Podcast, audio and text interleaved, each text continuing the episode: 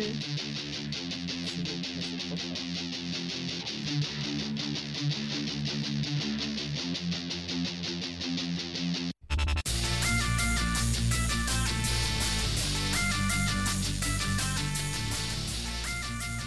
Et bonsoir à tous, bienvenue pour ce numéro 7, septième épisode d'ABCD. On peut même dire que c'est le premier épisode de la saison 2. Tout à fait. Bonsoir Diraen. Salut Force Rose. Ça va? Ça va bien. Enfin on enregistre un Ah, épisode. Je suis tellement contente. Notre é- émission euh, spéciale Noël, je sais pas si vous l'avez écoutée, mais on a mis au moins deux mois à s'en remettre. Donc c'est pour ça qu'on enregistre euh, maintenant. Et puis on a eu un peu de mal à. Enfin, on a, on a quitté les anciens locaux de, De JV. JV, Ça a été douloureux. On a aussi eu du mal à s'en Il remettre. y a eu une période de deuil. Et euh, et il y a aussi une période de, de- de- de bordel logistique. hein. Et donc voilà, on arrive pour cette euh, saison 2 d'ABCD. Et on reçoit euh, ce mois-ci Lamia. Hello, Bonjour, comment tu vas? Ça va, ça va et vous? Bah ça va bien, Ça écoute. va bien. Tout a l'air de fonctionner, tout va bien. Ouais. Donc ben, on parlera euh, de ta carrière de geek euh, tout à l'heure. Euh, tu peux juste nous dire euh, brièvement ce que tu fais dans la vie, sans trop... Alors dans la vie, je travaille au social marketing chez un gros éditeur de jeux. Cool. Qui n'est pas le mien. Je Oui, voilà. tiens à préciser. Mmh, on sent que ça va, ça va réfléchir un peu partout. Est-ce que... Oh, t'as pris des notes, c'est génial. Ouais, t'as vu. Est-ce que du coup, on commencerait pas par un petit... euh, petite rubrique des lecteurs On, on commence, on va commencer par une petite, une petite rubrique des lecteurs euh, pour laquelle on n'a toujours pas de jingle. À un moment, il va falloir qu'on s'y mette. Ouais, Mm. ou- ouais, on, non, on voulait chanter, puis non, en fait, non, donc on va le faire comme ça. ouais. Mm. Euh, si vous avez des idées de jingle, n'hésitez pas. hein. Donc, on va commencer par une bonne nouvelle. On va commencer par euh, notre premier bébé ABCD. C'est vrai? Bah oui, parce qu'on a reçu un, un mail d'un papa qui nous a annoncé que euh, bah, sa petite fille était née. Sa Il l'a petite... pas appelé, appelé ABCD. Non, il l'a appelée Zoé. Ah, c'est mieux. Voilà. Et euh, il, il nous disait qu'il nous écoutait euh, pendant toute la grossesse de sa femme pour prendre des conseils. Je suis Ah pas sûre que ce soit l'idée la plus pertinente qu'il ait eue. Faut mieux Mais- regarder les maternelles. Enfin, ouais, euh, mais, mais, mm, ouais. mais, mais c'est Mais mais c'est c'est gentil. cool. Et puis bienvenue à Zoé. Donc, Bienvenue à Zoé. Euh, toujours dans le courrier des lecteurs, je voulais faire un petit correctif. Euh, je n'ai pas noté le nom de la personne. Ça, c'est Euh, pas bien. Non, c'est pas bien. Euh, on se rôde sur le courrier, le courrier des lecteurs. hein, je- Pardon. Euh, c'est une, une euh, assistante périscolaire, une encadrante périscolaire euh, qui a été un petit peu euh, chafouinée par euh, ce qu'on avait raconté euh, sur. euh, Oui, alors. Les centres aérés Non, euh, mais pendant c'est sur- l'épisode de c'est Noël. surtout que là, il faut qu'on vous parle du son. Alors, il y a deux choses. Premièrement, euh, on mange des bonbons. Et Ah ça oui. s'entend vraiment beaucoup. Donc, bon, voilà. C'est, l'heure des mi-choco et des, et des Kinder. Euh, ne vous inquiétez pas. Et en plus, peut-être que derrière, vous allez entendre des petits éclats de voix parce que pour le moment, on partage euh, les locaux avec des gens qui, qui font du commentaire. Qui commandent de l'e-sport. De temps en temps, on Mm. les entend un peu crier. Nous, on les entend. Peut-être que vous, euh, grâce à nos magnifiques micros, vous les entendrez pas. Mais vous étonnez pas si de temps en temps, nous, on rigole parce qu'on entend des gens crier. Voilà. Voilà. Et donc, pour revenir à nos encadrants périscolaires, pendant l'épisode de, de Noël, on avait, euh, on avait un peu ri sur les enfants qui restaient coincés dans les portes des métros, les choses comme ça. Et, euh, et donc, on a reçu un, un mail du- d'une encadrante qui nous disait euh, Ouais, bah, c'est pas cool parce que c'est pas facile de gérer euh, plein d'enfants et que vraiment on prend soin d'eux, etc. Donc, on n'en doute pas une seconde. Évidemment. Et surtout, moi, j'ai une petite, euh, une petite anecdote pour, euh, pour euh, rehausser l'image qu'on a des, des encadrants périscolaires. Mini Plop, qui a, qui a 4 ans, a- au retour des vacances de Noël, s'est remis à faire pipi dans sa culotte systématiquement pendant le, le- la garderie, Mhm. là, comme on dit, le centre de loisirs. Et, euh, et donc, du coup, là, il y a une des animatrices qui est venue me voir en disant qu'elle était vraiment désolée parce que c'était pas cool pour lui, mais qu'ils n'arrivaient pas à le motiver à aller aux toilettes euh, Parce régulièrement. qu'il avait mieux à faire. Parce qu'il était super occupé et qu'il refusait systématiquement d'aller aux toilettes. Et euh, pour rigoler, on, on lui a dit ah, bah, c'est ballot parce qu'il y a des trucs qui le motivent dans la vie. Par exemple, bon, bah, il y aura une baleine dans les toilettes, vous auriez aucun problème parce qu'il a une vraie obsession pour les baleines. Et ben euh, deux jours après, euh, Mini Plop nous a expliqué que maintenant dans les toilettes il y avait une baleine. et en fait, au service, euh, au centre de loisirs, eh ben ils lui ont découpé des baleines qu'ils ont collées euh, sur les murs de séparation des toilettes. Et du coup, ils, ils pouvaient très facilement le motiver à aller aux toilettes en lui disant bah viens, on va voir les baleines. Et ça marchait à tous les coups. Donc oui, les encadrants euh, périscolaires font des trucs super cool et on doute pas une seconde qu'ils prennent soin de nos enfants parce que sinon on, les- on ne les leur confierait pas, Évidemment. même si on a très très envie de s'en débarrasser de temps en temps. Voilà, et puis euh, dernier euh, petit courrier des lecteurs, on a reçu pas mal de, de demandes, de questions euh, sur euh, savoir est-ce qu'on allait traiter le sujet des enfants et de YouTube, puisqu'il y a pas mal de chaînes euh, YouTube qui mettent en avant des enfants dans des conditions plus ou moins euh, Ouais, bien. respectueuse. Euh, On, en avait, on avait abordé légèrement ce sujet-là avec ouais. Siegfried, oui, voilà, avec ça. Captain Web, qui, euh, dans dont- l'épisode 2. ouais, dont les filles sont euh, dans la même classe qu'une euh, une enfant, euh, enfin, dont la chaîne est assez célèbre, qui s'appelle Ouais. Studio Bubble Tea. Voilà. Et en plus, il y a eu euh, une pétition qui a été mise en ligne pour demander à ce que euh, le, le- la présence des enfants sur la chaîne YouTube euh, soit réglement- réglementée suivant, suivant les codes Mhm. euh, du, suivant le code du travail. Donc, je sais pas du tout où ça en est. Et puis, il y a aussi un. Mais oui, c'est un sujet qui, effectivement, Ouais. il faut qu'on se penche un peu. Il y a un. YouTuber aussi qui s'appelle Absol Vidéo qui a fait un sujet, un- une vidéo sur le sujet qui est plutôt bien creusée. Donc peut-être que peut-être qu'on va on va aborder cette question, euh, mais bon, il faudrait qu'on bosse un peu le sujet, donc ça, ça sera pas tout de suite. Il faudrait qu'on bosse. Voilà, déjà. Il faudrait qu'on bosse. On va parler de quoi déjà là? Oui, d'accord. Oui, voilà. Euh, voilà, et c'est tout pour le courrier. Eh des ben, c'est bien, mais c'est très très cool aussi d'avoir euh, des, des vos- de lire vos courriers, que ce soit en, en bien ou en mal. En vrai, non, il n'y a même pas de courrier en mal. Oh, vous êtes trop sympa. Non, ouais, vous êtes plutôt mignon. Euh, tu peux nous rappeler l'adresse mail à laquelle on peut nous écrire, s'il te plaît? Tout à fait. C'est podcast.abcd@gmail.com. Eh bien, parfait. Est-ce que Et, et j'en profite pour dire que vous pouvez aussi nous retrouver sur Facebook, Twitter et et Instagram. Instagram Et Instagram. Ouais. Voilà. Alors pas Snapchat parce qu'on est trop vieille et qu'on ne sait pas Oh, comment ça marche. suite. Ah, on Bah, comprend tu rien. nous expliqueras. Ouais. J'ai littéralement rien compris à ce truc. Euh, et bah, du coup, on va commencer notre exposé.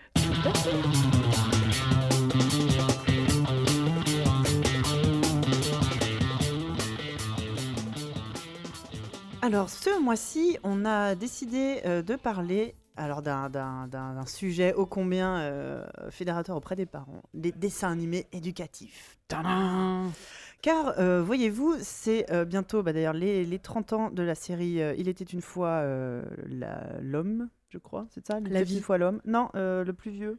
Ah, le, plus- le... Bah, il était Ouais. une fois la vie, il me semble. Ouais, non, non, le plus vieux, il était une fois l'homme, enfin, qui, a plus, qui, est, qui, est, qui est beaucoup plus, qui date de 1978. Donc, euh, et oubliez ce que je viens de dire à propos de l'anniversaire. Bref, c'est surtout la sortie euh, en remasterisée en HD d'Il était une fois la vie, donc qui est sorti en 87. C'était le- la troisième euh, itération d'Il était une fois. On en parlera tout à l'heure.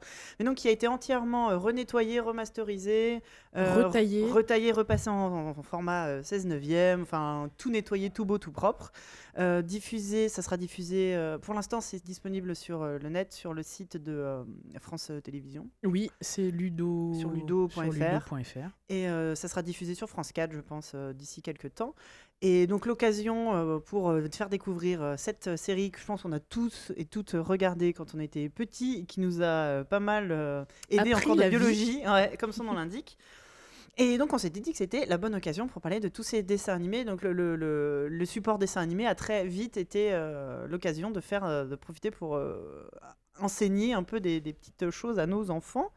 Euh, donc oui, on, on- vous, il était une fois, enfin vous avez, Ah bah, vous avez regardé Bah ça.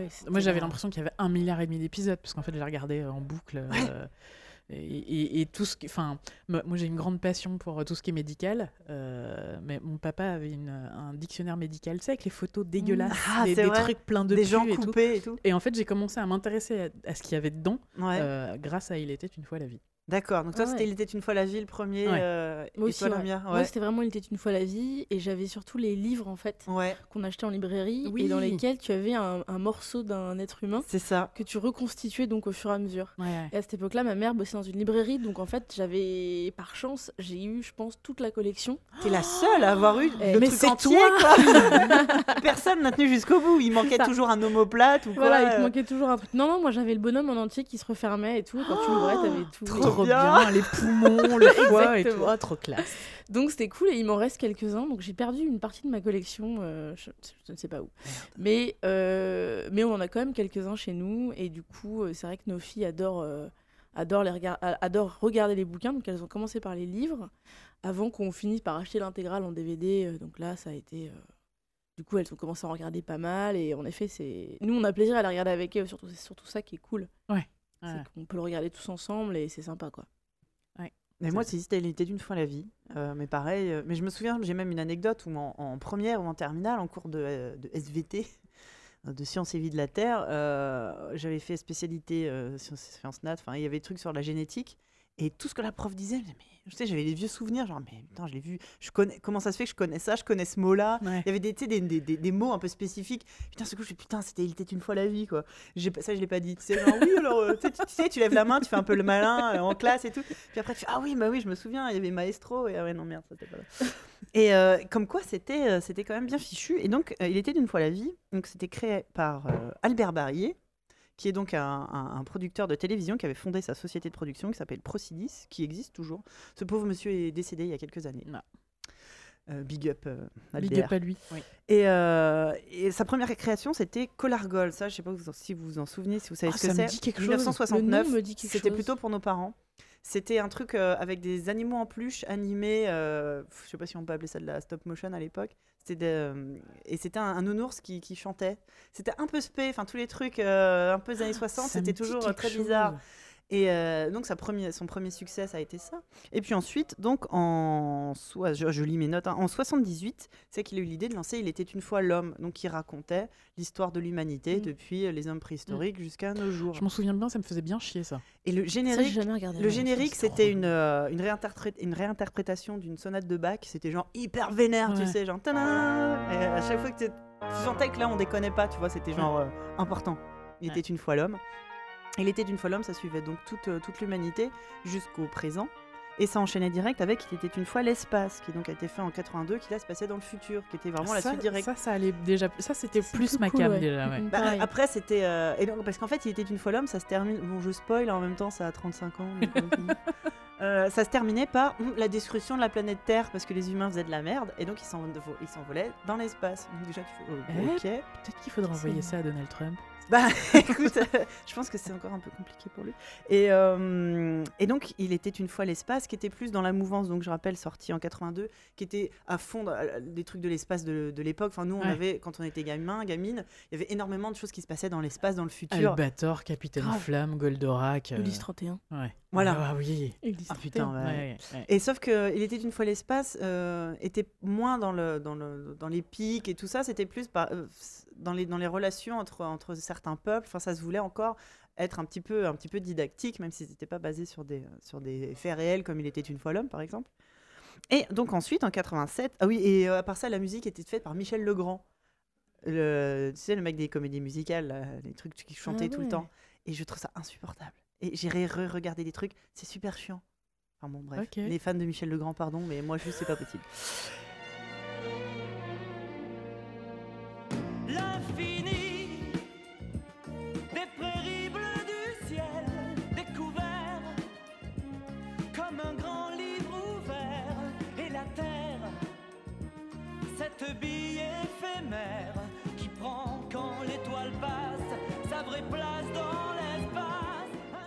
Et donc, 87, il était une fois la vie. La vie, la vie, la vie, la vie, la vie, la vie, la vie, la vie. Et voici la vie, la vie, la vie. Le monde nous. Et, et on a bien fait de pas se filmer ce mois-ci. La personne voit d'Irène en train de faire euh, la chorégraphie. Bref. Donc, il était une fois la vie. Qui nous expliquait, euh, petit personnage à l'appui, euh, la respiration, euh, la circulation sanguine, je sais pas moi. la- la- Eh ben, moi, j'ai regardé les, les caries dentaires. Ah, hein, et j'ai regardé ça avec Mini Plop qui a 4 ans.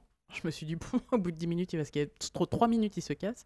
Eh ben non. il avait- Il était super intéressé parce que je lui ai dit. Alors, c'était le truc un peu tricky à lui faire comprendre que tout ce qu'il voyait, ça se passait dans sa bouche. Parce que, bah, bah, bah, parce que quand on voit les bactéries euh, Mhm. qui attaquent les dents, euh, voilà, lui faire comprendre que le grand truc blanc, ce n'est pas une montagne, mais c'est les dents qu'il a dans la bouche. Et quand il a compris ça, fasciné, complètement scotché. Il était, ben, et du coup, après, on a regardé un truc sur la digestion. Et euh, on a regardé ça juste avant de manger. bah oui. Et à- après à table, il était là. Regarde maman, ça passe par là. Et ça va jusque là. J'ai trouvé ça génial. Génial. Ouais. C'est trop bien. ouais. Ouais. Parce que moi, du coup, j'en ai re-regardé quelques épisodes et j'ai même pas pensé une seule seconde à le regarder avec mon fils en mère Je te- atroce. que Je te suis. rappelle le concept de notre émission. C'est vrai pas Ah, d'accord. Mais oui, mais non, en fait, j'ai pas eu l'occasion. Je, je blague, je blague. Mais oui, euh, voir si ça marche encore sur les enfants d'aujourd'hui. Ouais, ça marche encore, hein. Je pense que ça marche. Et toi, tes on a- filles, elles, on du a coup, plus, ouais, ça. on, on a plus regardé les bouquins là dernièrement. Ouais. Je crois qu'on a l'œil et la peau qui nous restent. Euh, Il nous reste plus que l'œil et la peau. Dit comme ça, c'est un peu. euh, J'ai vu des films d'horreur qui commençaient comme ça. Et du coup, euh, non, non, du coup, ça les a pas mal intéressés. Elles les ont quel âge tes filles maintenant Mes filles, elles ont euh, 10 et 6 ans et demi. D'accord. Donc du coup, euh, typiquement, euh, 10 ans, tu commences quand même à te poser pas mal de questions. Ouais. Puis Ouais. bon, tu as déjà trouvé réponse à pas mal de questions Ouais. toi-même. Donc, Tu es capable de euh, comprendre des concepts un petit voilà. peu. euh, Tu vois, la peau, les différentes strates de la peau, euh, le rôle des poils, euh, euh, tout ça, quoi. Donc c'est vrai que ça, c'est pas mal. Et puis l'œil, c'est intéressant parce que t'as... c'est vachement compliqué comme organe. Donc euh, ça t'explique aussi la myopie et toutes ces choses-là. Mm. Donc, euh, donc non, non, ça leur parle carrément parce que du coup, c'est des... Enfin voilà, c'est, c'est la Attends, vie, quoi. Je vais replacer ton micro. Vas-y. C'est mieux ça. Ouais, Tac. mieux pour toi. Donc ouais, non, non, ça, ça plaît pas mal. Je sais plus ce qu'on a regardé dernièrement. Elle les regarde souvent seule, en fait, euh. Donc euh, pas, on les regarde pas forcément tous ensemble. Mais en tout cas, ouais, les bouquins ont beaucoup, beaucoup de succès. Les DVD aussi. Enfin, c'est... Alors moi, le, le- le- le seul truc euh, qui, m'interroge un peu, c'est que bon, bah, ça date de 1982. Ouais, ouais. Depuis, on a quand même fait des découvertes scientifiques à propos ça, du fonctionnement du corps. Et Non, euh, 87, c'était une fois la vie. et il y a, il y a deux, trois trucs en fait euh, que, que j'ai vu passer en me disant Hum, Je crois qu'on en arrive à la conclusion que ça marchait pas exactement Ouais. comme ça aujourd'hui. Mais bon, Bah, enfin, il c'est y avait ce problème-là, notamment avec Il était une fois l'homme, enfin les, les plus anciens comme ça, où notamment toute la, euh, j'avais regardé un épisode qui parlait des dinosaures et qui est complètement la ramasse par rapport aux découvertes Bah qu'on a oui, bah, entre temps. forcément, ouais, ouais. Je regardais le diplodocus. Alors oui, ça n'existe pas les diplodocus en fait. Ouais. Et enfin complètement, mais bon, Mm. euh, il faudrait les refaire aujourd'hui euh, en, en, en updatant les connaissances, ce qui est pas possible. Mm. C'est des dessins animés qui ont été refaits en termes de technique, qui ont été, Mm. comment on dit, remasterisés. Mais euh, il aurait fallu rajouter des petits, Des, euh, petits, des petits astérix. des petits astérisques, genre Alors euh, nope. attention, ceci Alors, a changé. fait, Ouais, Mais ouais. bah non, ouais. après, sinon, as, si, en, en termes d'update, euh, il y a C'est pas sorcier, quoi. Voilà. Qui Bah, du après, coup vient, faut entre guillemets, euh, rajouter une couche euh, plus actuelle Ouais. et peut-être plus pratico-pratique, quoi. mais moins dessin animé du Mais coup. moins, voilà, moins sympa pour les Ouais. petits, Bah, quoi. on, on va essayer de, dans l'émission de, de se contenter de parler des dessins animés, Mhm. ce qui sont vraiment. euh, Eh ben, j'attends que t'an- t'annonces le prochain qui est mon préféré de toute ma vie. Euh, attends, bah, euh, non, d'abord, je vais juste terminer de, de, de name dropper les Il était une fois. Donc, il y a eu Il était une fois la vie en 87. Ensuite, il y a eu, parce qu'il y en a plein que je ne connaissais pas, Il était une fois les Amériques en 91. Une- Il était une fois les Découvreurs. Oh, Oui. Ouais. Ah ouais, ces deux-là, je m'en souviens. Alors, l'Amérique en 91, les Découvreurs en 94, les Explorateurs en 96. J'ai découvert que c'était donc deux séries différentes. Pour moi, c'était la même. Les- de quoi les les- Découvreurs et les Explorateurs. Je, je les Ah, Alors, les découvreurs, c'était les, scien- les scientifiques. Voilà, et les Explorateurs, c'était genre, genre Marco Polo. En fait, moi, c'est ça. C'est, il était une fois les Amériques et il était Oui, une fois les les explorateurs. explorateurs, Pour ouais. moi, c'était un peu la même chose. quoi. Et dernièrement, Il était une fois Notre Terre en 2008. Ah ouais? Ouais, Ah ouais. c'est passé sur Gulli et ça parlait de développement durable. Et ben, j'étais complètement passé à côté. Ah bah oui, pareil. Et ce cher Ouais. Albert Barillet est mort l'année suivante, donc il y a de Oh. grandes chances qu'il n'y ait plus jamais de Il était une fois. Mais donc il était une fois Notre Terre. Ben, j'ai pas trouvé. euh, Il n'y a pas d'épisode, du coup. J'ai euh, pas, j'ai pas, j'ai pas trouvé ça. Bon. Mais à voir. euh, Et du coup, le thème du développement durable, qui est donc il est on ne peut plus actuel, et d'expliquer directement aux enfants que oui, on va essayer de garder un peu d'eau potable et d'utiliser moins de pétrole, ça serait pas mal. Ouais. C'est effectivement pas une mauvaise idée. Tout à fait. Donc, euh, il était une fois donc Albert Barrier qui était euh, français d'origine polonaise, qui a fait, c'était euh, produit en France, mais c'était coproduit aussi par le Canada, le Japon. Enfin, ça a été un peu Mm. mondial. C'est par- passé dans des tas de pays, donc tu trouves les le- les trucs dans toutes les langues. Regardez sur YouTube, c'est rigolo d'avoir les génériques dans toutes les langues. Enfin, moi, ça me fait un peu rigoler. Et tu vois, tu voulais, je sais de quoi tu veux parler. Ouais. Diraen. Elle est au taquet depuis tout à l'heure. J'ai, j'ai le doigt au-dessus de la touche. Allez, vas-y, je dirai après.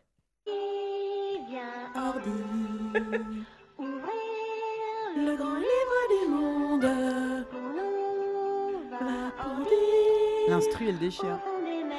au bout de l'univers, mystère ou magie, partout l'esprit vagabonde pour nous Ouais. va pour poursuit.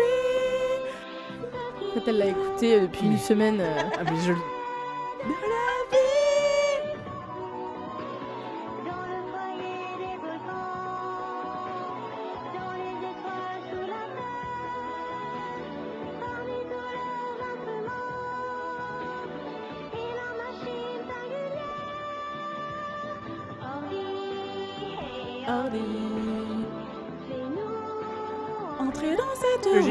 25 minutes.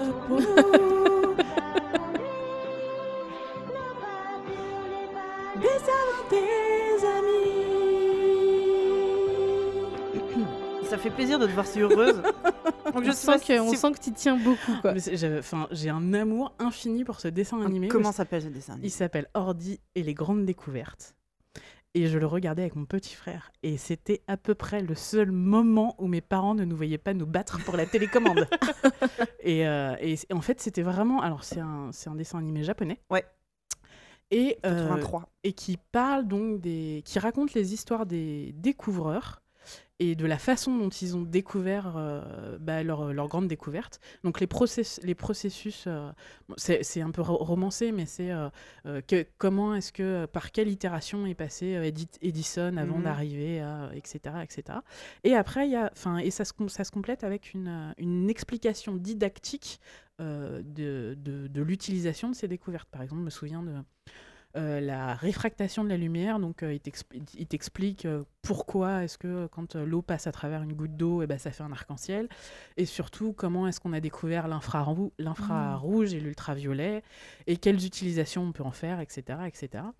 Et le pitch, c'est deux enfants, c'est un frère et une sœur, il me semble, qui des fois se posent des questions. Et quand ils ont une question, ils allument Ordi. Ordinateur. Putain, tout Et là, y a, ouais, et là, il y a une petite ça. boule rose avec euh, des cheveux. Le Mm. bout de ses cheveux lui servent, lui, lui, ce sont ses mains. Ça, je me souviens de ça. Ouais. Et, euh, et, et elle, euh, elle leur raconte et, et elle les emmène, elle les fait voyager. Et c'est tellement bien. Ah, Et, c'est cool. et le truc qui me déchire le cœur, c'est qu'en fait, il y a 125 épisodes et qu'il y en a que 61 qui ont été doublés en français. Et, Oh. et je suis mais traumatisée et scandalisée. T'as plus qu'à apprendre le japonais. Bah ouais. Mais ça, tu vois, je, je m'en suis pas souvenu spontanément. C'est quand tu m'en as parlé que je m'en suis souvenu. Mais ça devait passer dans le Club Dorothée ou dans Récréa 2, du coup, en France. Ça passait sur la 2 et Ouais. c'était pas le club Dorothée parce que justement, c'était c'était Récré- c'est ça pas devait Club être- ça Dorothée, devait être Récréa 2. du C'était, coup. c'était le moment où on acceptait de lâcher Dorothée pour changer de, de chaîne.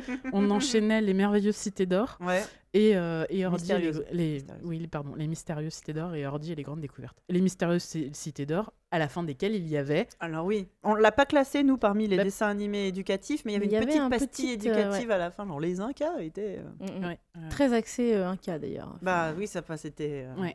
C'était le thème. hein. C'est comme Ouais. ça que j'ai découvert qu'on pouvait sacrifier des êtres humains. Je m'en souviens encore. Parce que c'était les petites pastilles des merveilleuses cités d'or. Je vous rappelle que c'était pas en dessin animé, c'était avec des vrais gens. Des vrais gens. Donc ils avaient filmé une nana sur une table en fer qui se débattait et un mec qui avait son couteau au-dessus d'elle et la, la scène d'après il avait son cœur dans les mains. Et là j'ai fait Hum, c'est sympa dis donc.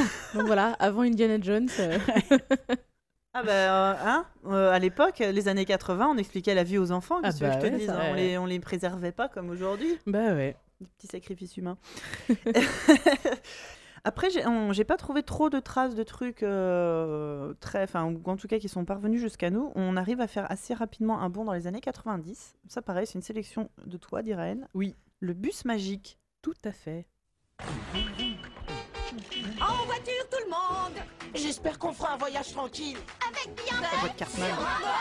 Tu roules dans la ville, tu te sens au paradis. Quelle horreur. C'est vrai que le générique est moins cool. C'est. Comme quoi, il n'y a pas besoin de savoir chanter finalement pour faire carrière. Ouais, C'est ça. bref. C'est Et donc, c'est quoi le bus magique Moi, Ça, je ça connais dit quelque pas chose, ouais. Alors, le bus magique, moi, c'est un truc que j'ai découvert avec mon gamin sur Netflix. D'accord. Pareil, il a- complètement scotché dessus. Je pensais que c'était pas du tout de son âge, ça l'a passionné. Euh, en fait, c'est des enfants qui ont la chance d'être dans une classe de 8, hein, euh, ou Ah oui. 10 grand maximum, donc ça, Ouais, ça aide chance, pas ouais. mal. Et, euh, et à chaque fois que leur prof veut leur enseigner euh, quelque chose, elle les emmène, alors elle leur en parle, et après, ils partent en excursion scolaire dans leur bus jaune. Sauf que ce bus, Il est magique. Mais oui Et donc, ce bus, ce bus peut les emmener n'importe où.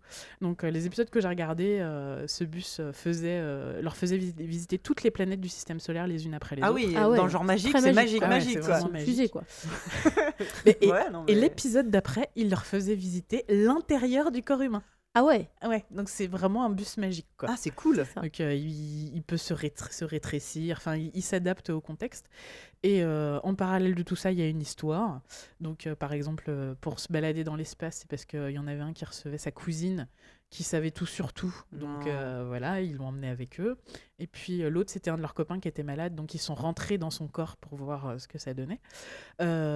C'est le- L'animation est assez dégueulasse, disons-le. 94, hein, je Mais c'est l'animation dégueulasse des années 90. Ouais. Donc Ouais. ça va encore, c'est un truc un peu proche de Denver le dernier J'allais dinosaure. exactement Ah dire ça. oui, J'allais oui. dire sur une échelle de 1 à Denver le dernier dinosaure. Voilà, c'est ça. C'est vraiment ce type d'ani- d'animation là. Donc c'est dégueulasse, mais ça se regarde encore pas trop Ouais, mal. ouais, ouais, ouais. Je vois ce que tu veux dire. Mm, mm. Voilà, c'était le D'accord, eh ben écoute, euh, et donc on peut le regarder actuellement sur, sur Netflix. Netflix, ouais. Ok, bah je connais pas, écoute, je, je regarderai. Ouais. Alors là, on va arriver Pardon. à un point, on est obligé, on est désolé. Je pense que. Mais juste genre deux secondes, je pense que les parents vont comprendre. Dora Babouche Allez, Dora Tu, tu, tu, tu, tu, Dora Tu, tu, tu, tu, tu, Dora Tu, tu, tu, tu, tu, Dora Voilà, pardon. On va s'arrêter là, je crois. Tout le monde a reconnu Dora Ouais. l'exploratrice. On est désolé, on va faire peut-être faire une petite minute de silence ensuite.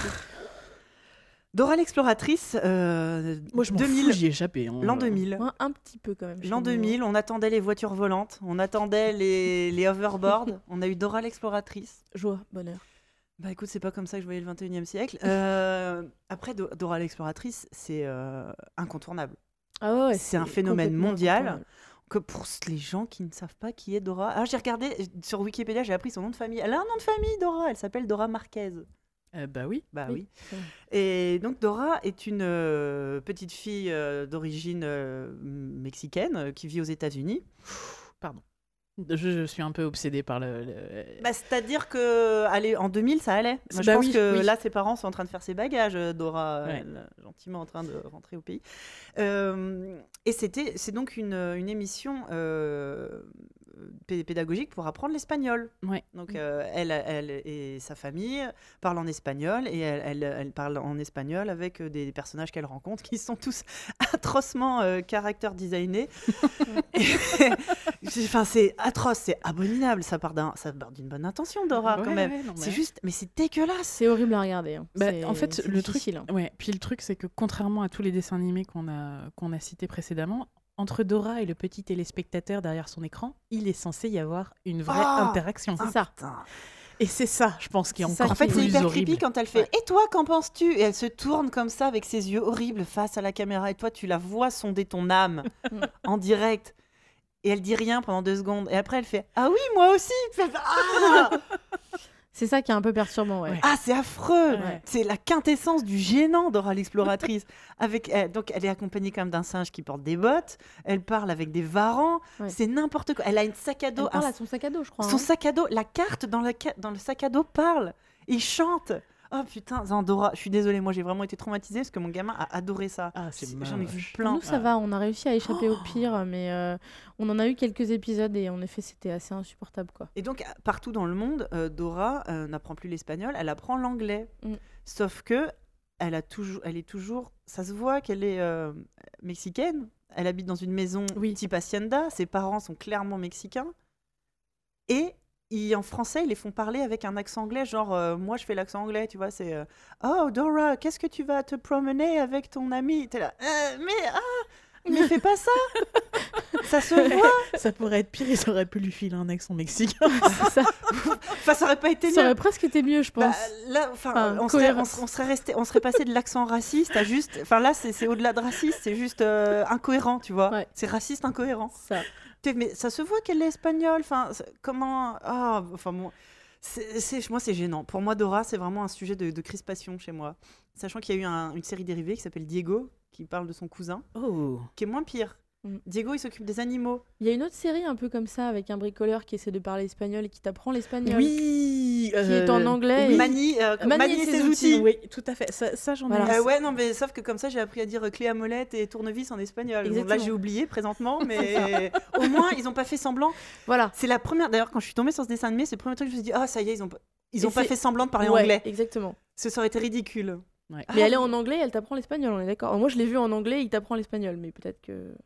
Euh, en français aussi. En français En français aussi, c'est Undo Stress. euh. Ouais, ouais. Ah, c'est quoi la chanson? Ah, puis comment ils s'appellent les trucs?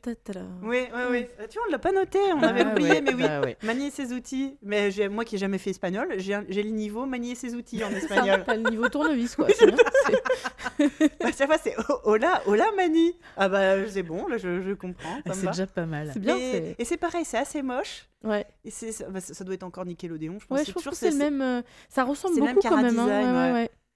Mais, mais après, pour, c'est moins supportable, je trouve. Mm. Puis pour les petits, l'histoire, bon, moi, c'est toujours euh, euh, des, des, hum, comment dire, des péripéties très simples. Ouais. euh, Il y a un truc qui est cassé, il faut Il le sauve le monde et voilà, Ouais. quoi. Et puis t'apprends deux trois mots d'espagnol au passage. Moi, je. Alors là, ouais, quitte à choisir. Ça m'a moins choqué, ouais. Ouais, manier ses outils mille fois mieux que Dora l'exploratrice. On va rester dans le moment gênant et j'ess- j'essaie d'apprendre une langue étrangère avec notre prochain extrait.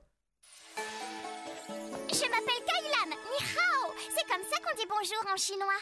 Répète, ni hao. Ni hao. Ni hao. Génial. Ni hao. Venez vite les Ouais, on va peut-être pas l'écouter en Ah entier. là, c'est pas gênant, là, c'est sous extasie, quoi. Alors, Ni Hao Kailan. C'est marrant parce que j'étais en train de voir les... mes neurones en train d'exploser. Ah bah, j'en ai vu sauter contre le mur. Ils se sont petits suicidés, quoi. Étonnamment, alors moi, Ni Hao Kailan, je trouve ça plutôt mignon. Le générique est juste abominable. Euh, donc, c'est pour vous apprendre le chinois, vous l'avez compris. Euh, on est à peu près aussi pas loin de l'accent raciste. Hein. C'est-à-dire que c'est par- Français qui font genre par- qui parlent chinois, plutôt que tu sais de demander à des je sais pas chinois. Mm. Mais non, c'est trop compliqué. Et donc Ni Hao- euh, euh, Kailan, c'est une petite fille qui vit avec son grand-père. Et elle a des amis, euh, c'est des animaux. Il y a un petit panda, un petit tigre, enfin bon, bah, des animaux chinois quoi. Et, euh, et c'est pour les tout tout petits, mais c'est des situations assez mignonnes. Du genre, il y en a un qui a fait mal à l'autre sans faire exprès. On, on va lui apprendre à s'excuser. Ou un qui se met en colère et qui tape. On va lui apprendre à plutôt exprimer. Franchement, c'est c'est mignon. Et par contre, l'apprentissage du chinois, c'est un mot par. euh, Par épisode. c'est vraiment euh, super minime, à part le ni hao qui disent mille fois, ce qui est limite gênant au bout d'un moment. Mais, et donc ça c'est pareil, c'est euh, Nickelodeon qui fait ça, donc comme euh, Dora l'exploratrice. Euh, et on assiste depuis, depuis les années 2000 comme ça à une guerre entre Nickelodeon d'un côté, Disney de l'autre, qui, qui, qui comme ça euh, sortent chacun des trucs à des niveaux variables. Et, et donc là on était en 2006 avec Kailan. Pendant ce temps-là chez Disney, en 2005, on sortait les petits Einstein. Dans notre fusée préférée. Là-haut dans le ciel, petit Einstein. C'est pas en français toi Moi, je l'ai en, je l'ai en anglais, ouais. Pour qu'ensemble on explore mille choses nouvelles. Petit Einstein, nous avons une mission prête. Attention 5,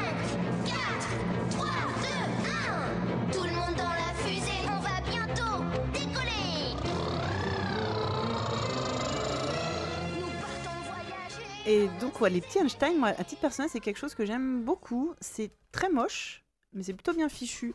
Donc C'est toi, assez laid, ouais, ouais. ouais, C'est assez moche. Moi, mes, mes enfants ont découvert ça en DVD quand on habitait en Angleterre.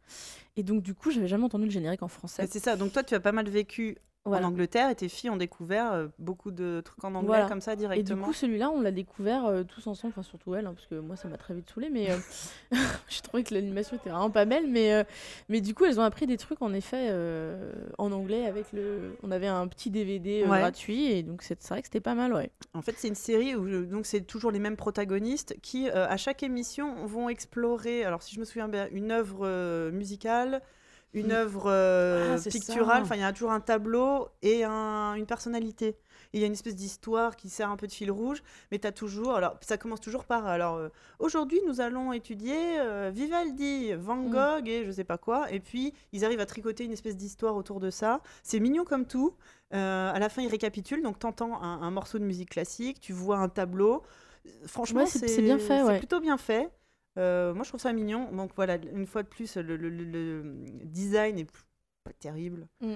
et l'animation est pas au top. Mais Non, mais le contenu est bien. Voilà. Ouais, le contenu est pas mal. euh, Mais dans le même genre, euh, dans le même genre un peu axé musique, un truc qu'on a que qu'on écoute beaucoup chez nous, il y a- c'est pas un dessin animé pour le coup, mais c'est pas très loin. Enfin, c'est pas très loin.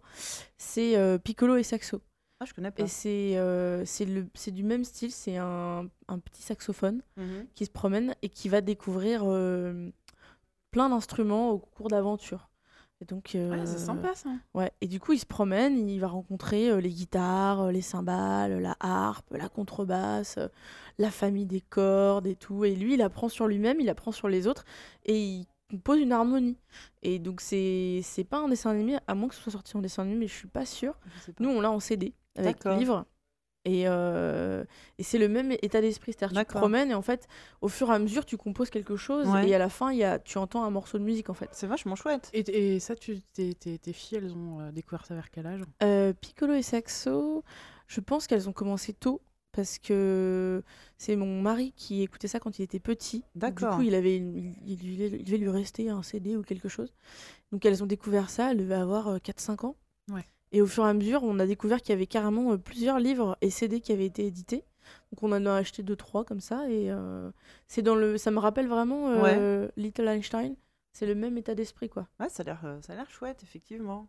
Et, et ce, qui est, ce qui est pas mal, c'est que euh, pour, pour l'instant, on a vu quand même des, des œuvres qui s'intéressent un peu à tous les domaines. On Mm. a eu des trucs historiques, des trucs de langue, des, trucs scientifiques, artistiques. Ça, ça touche un peu à tout. C'est plutôt, c'est plutôt intéressant de regarder tous ces trucs-là. Puis il y en a qui sont euh, clairement euh, euh, didactiques, enfin qui sont là, allez, on va compter machin. Puis t'en as d'autres qui enrobent ça dans une histoire. Mm. Je trouve que globalement, bah là, on va commencer à arriver dans les, dans les années 2010. Donc on commence à arriver dans des, des trucs un peu mieux produits, on va dire. On va rester chez Disney après. Oh oui, non, il y a le, oh, il y a celui-là. C'est-à-dire le deuxième pire après Dora l'exploratrice. 2006 chez Disney.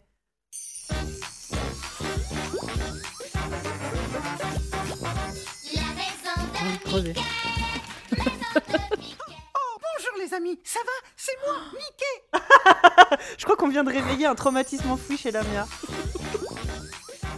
Ah oui, il faut que tu nous le repasses exprès une deuxième fois.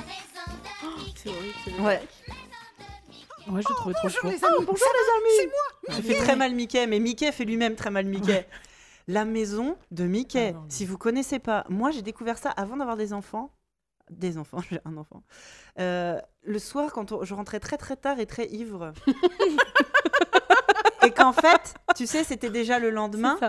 Et, j'ai- ah et je trouvais ça, pff, oh là là, incroyable. Et euh, non, sobre, c'est moins bien. Ouais, alors que moi, j'ai découvert ça grâce à mon petit neveu.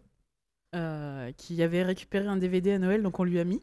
Et là, j'ai vu, mais j'ai vu la famille entière euh, ouvrir des yeux ronds devant ce truc.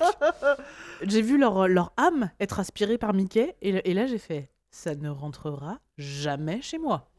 Parce que, alors, la maison de Mickey, comment vous dire? Donc, c'est c'est c'est hmm, de la 3D pas Ouais. chère, Ouais. criarde, des voix insupportables, des situations ridicules. Et, et ça se veut éducatif dans le sens où c'est genre, euh, t'as Dingo qui fait J'ai perdu ma chaussette, tu m'aides à la retrouver? Puis, genre, autour de lui, il y a 250 chaussettes et toi, t'es là dans ton écran. Elle, elle est derrière toi. Mm. S'il te plaît, ramasse-la vite. Ça se termine. la chaussette? Et ils vont tous s'y mettre et ils vont appeler Tourniquet. Oh, Tourniquet Alors, on va avoir besoin d'un outil. Oh putain, c'est horrible. Oui, Ouais, parce qu'ils font appel à des assez outils J'ai pour l'impression d'être en truc. PTSD là. Enfin, tu vois. Euh, ça. oh là là. Ça va finir en PSL. La maison de Mickey. Mais en même temps, je trouve que ça, ça va tellement loin que ça en devient une espèce d'œuvre un peu, euh, un peu surréaliste. Ouais, c'est ouais. un peu surréaliste, ouais. Ouais, ouais. C'est c'est flippant hein, quand même. Ouais. Le générique Ah, déjà à, à truc, quoi. Trois Oh, Et à la Et à la fin, t'as la Mickey danse. Ah, Ah putain, la Mickey danse. Oh la vache Oui, donc à la fin de chaque, euh, de chaque épisode, ils font la Mickey danse. toujours.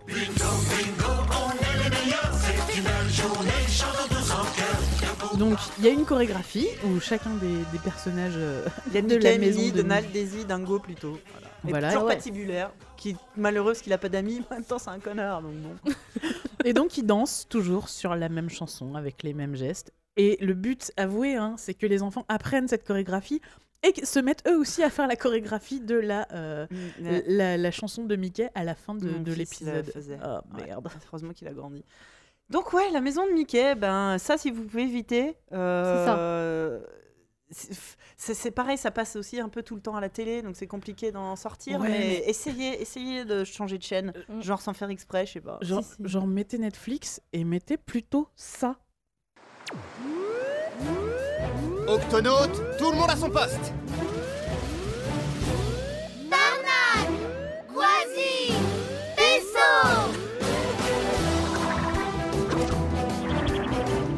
Ça, c'est épique.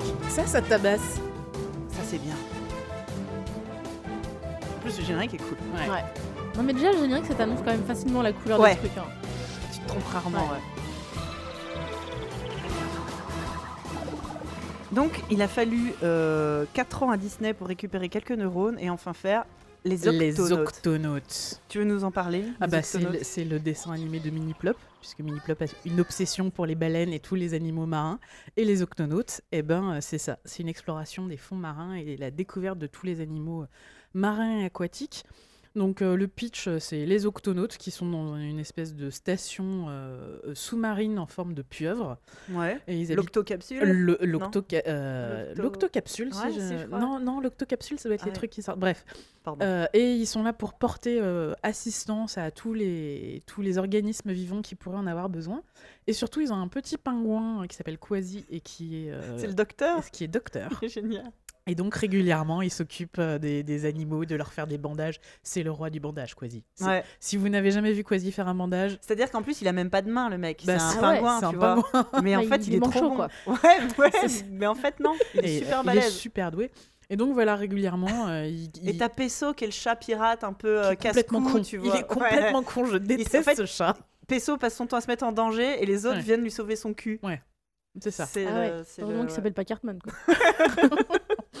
Et, euh, et donc, voilà. Et moi, j'ai Et Barnacle, c'est le, le chef, le boss. Cap- Capitaine Le capitaine, Barnacle, ouais. c'est ça. Et, euh, et donc voilà, donc ils ont plein de matériel Enfin, un pour, bonbon, pardon.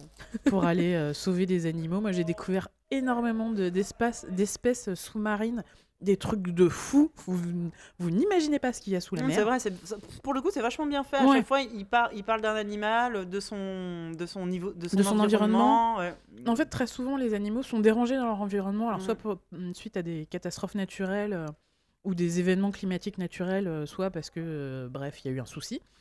Et, et donc, c'est l'o- c'est l'occasion de, de découvrir comment, vivent ces, ces espèces. Par exemple, le dernier que j'ai regardé, ils ont trouvé un œuf, et après, ils se sont fait attaquer par une créature sous-marine mystérieuse. Donc il y a toute une course-poursuite, machin et tout. Et à la fin, on se rend compte que c'est des ornithorynques.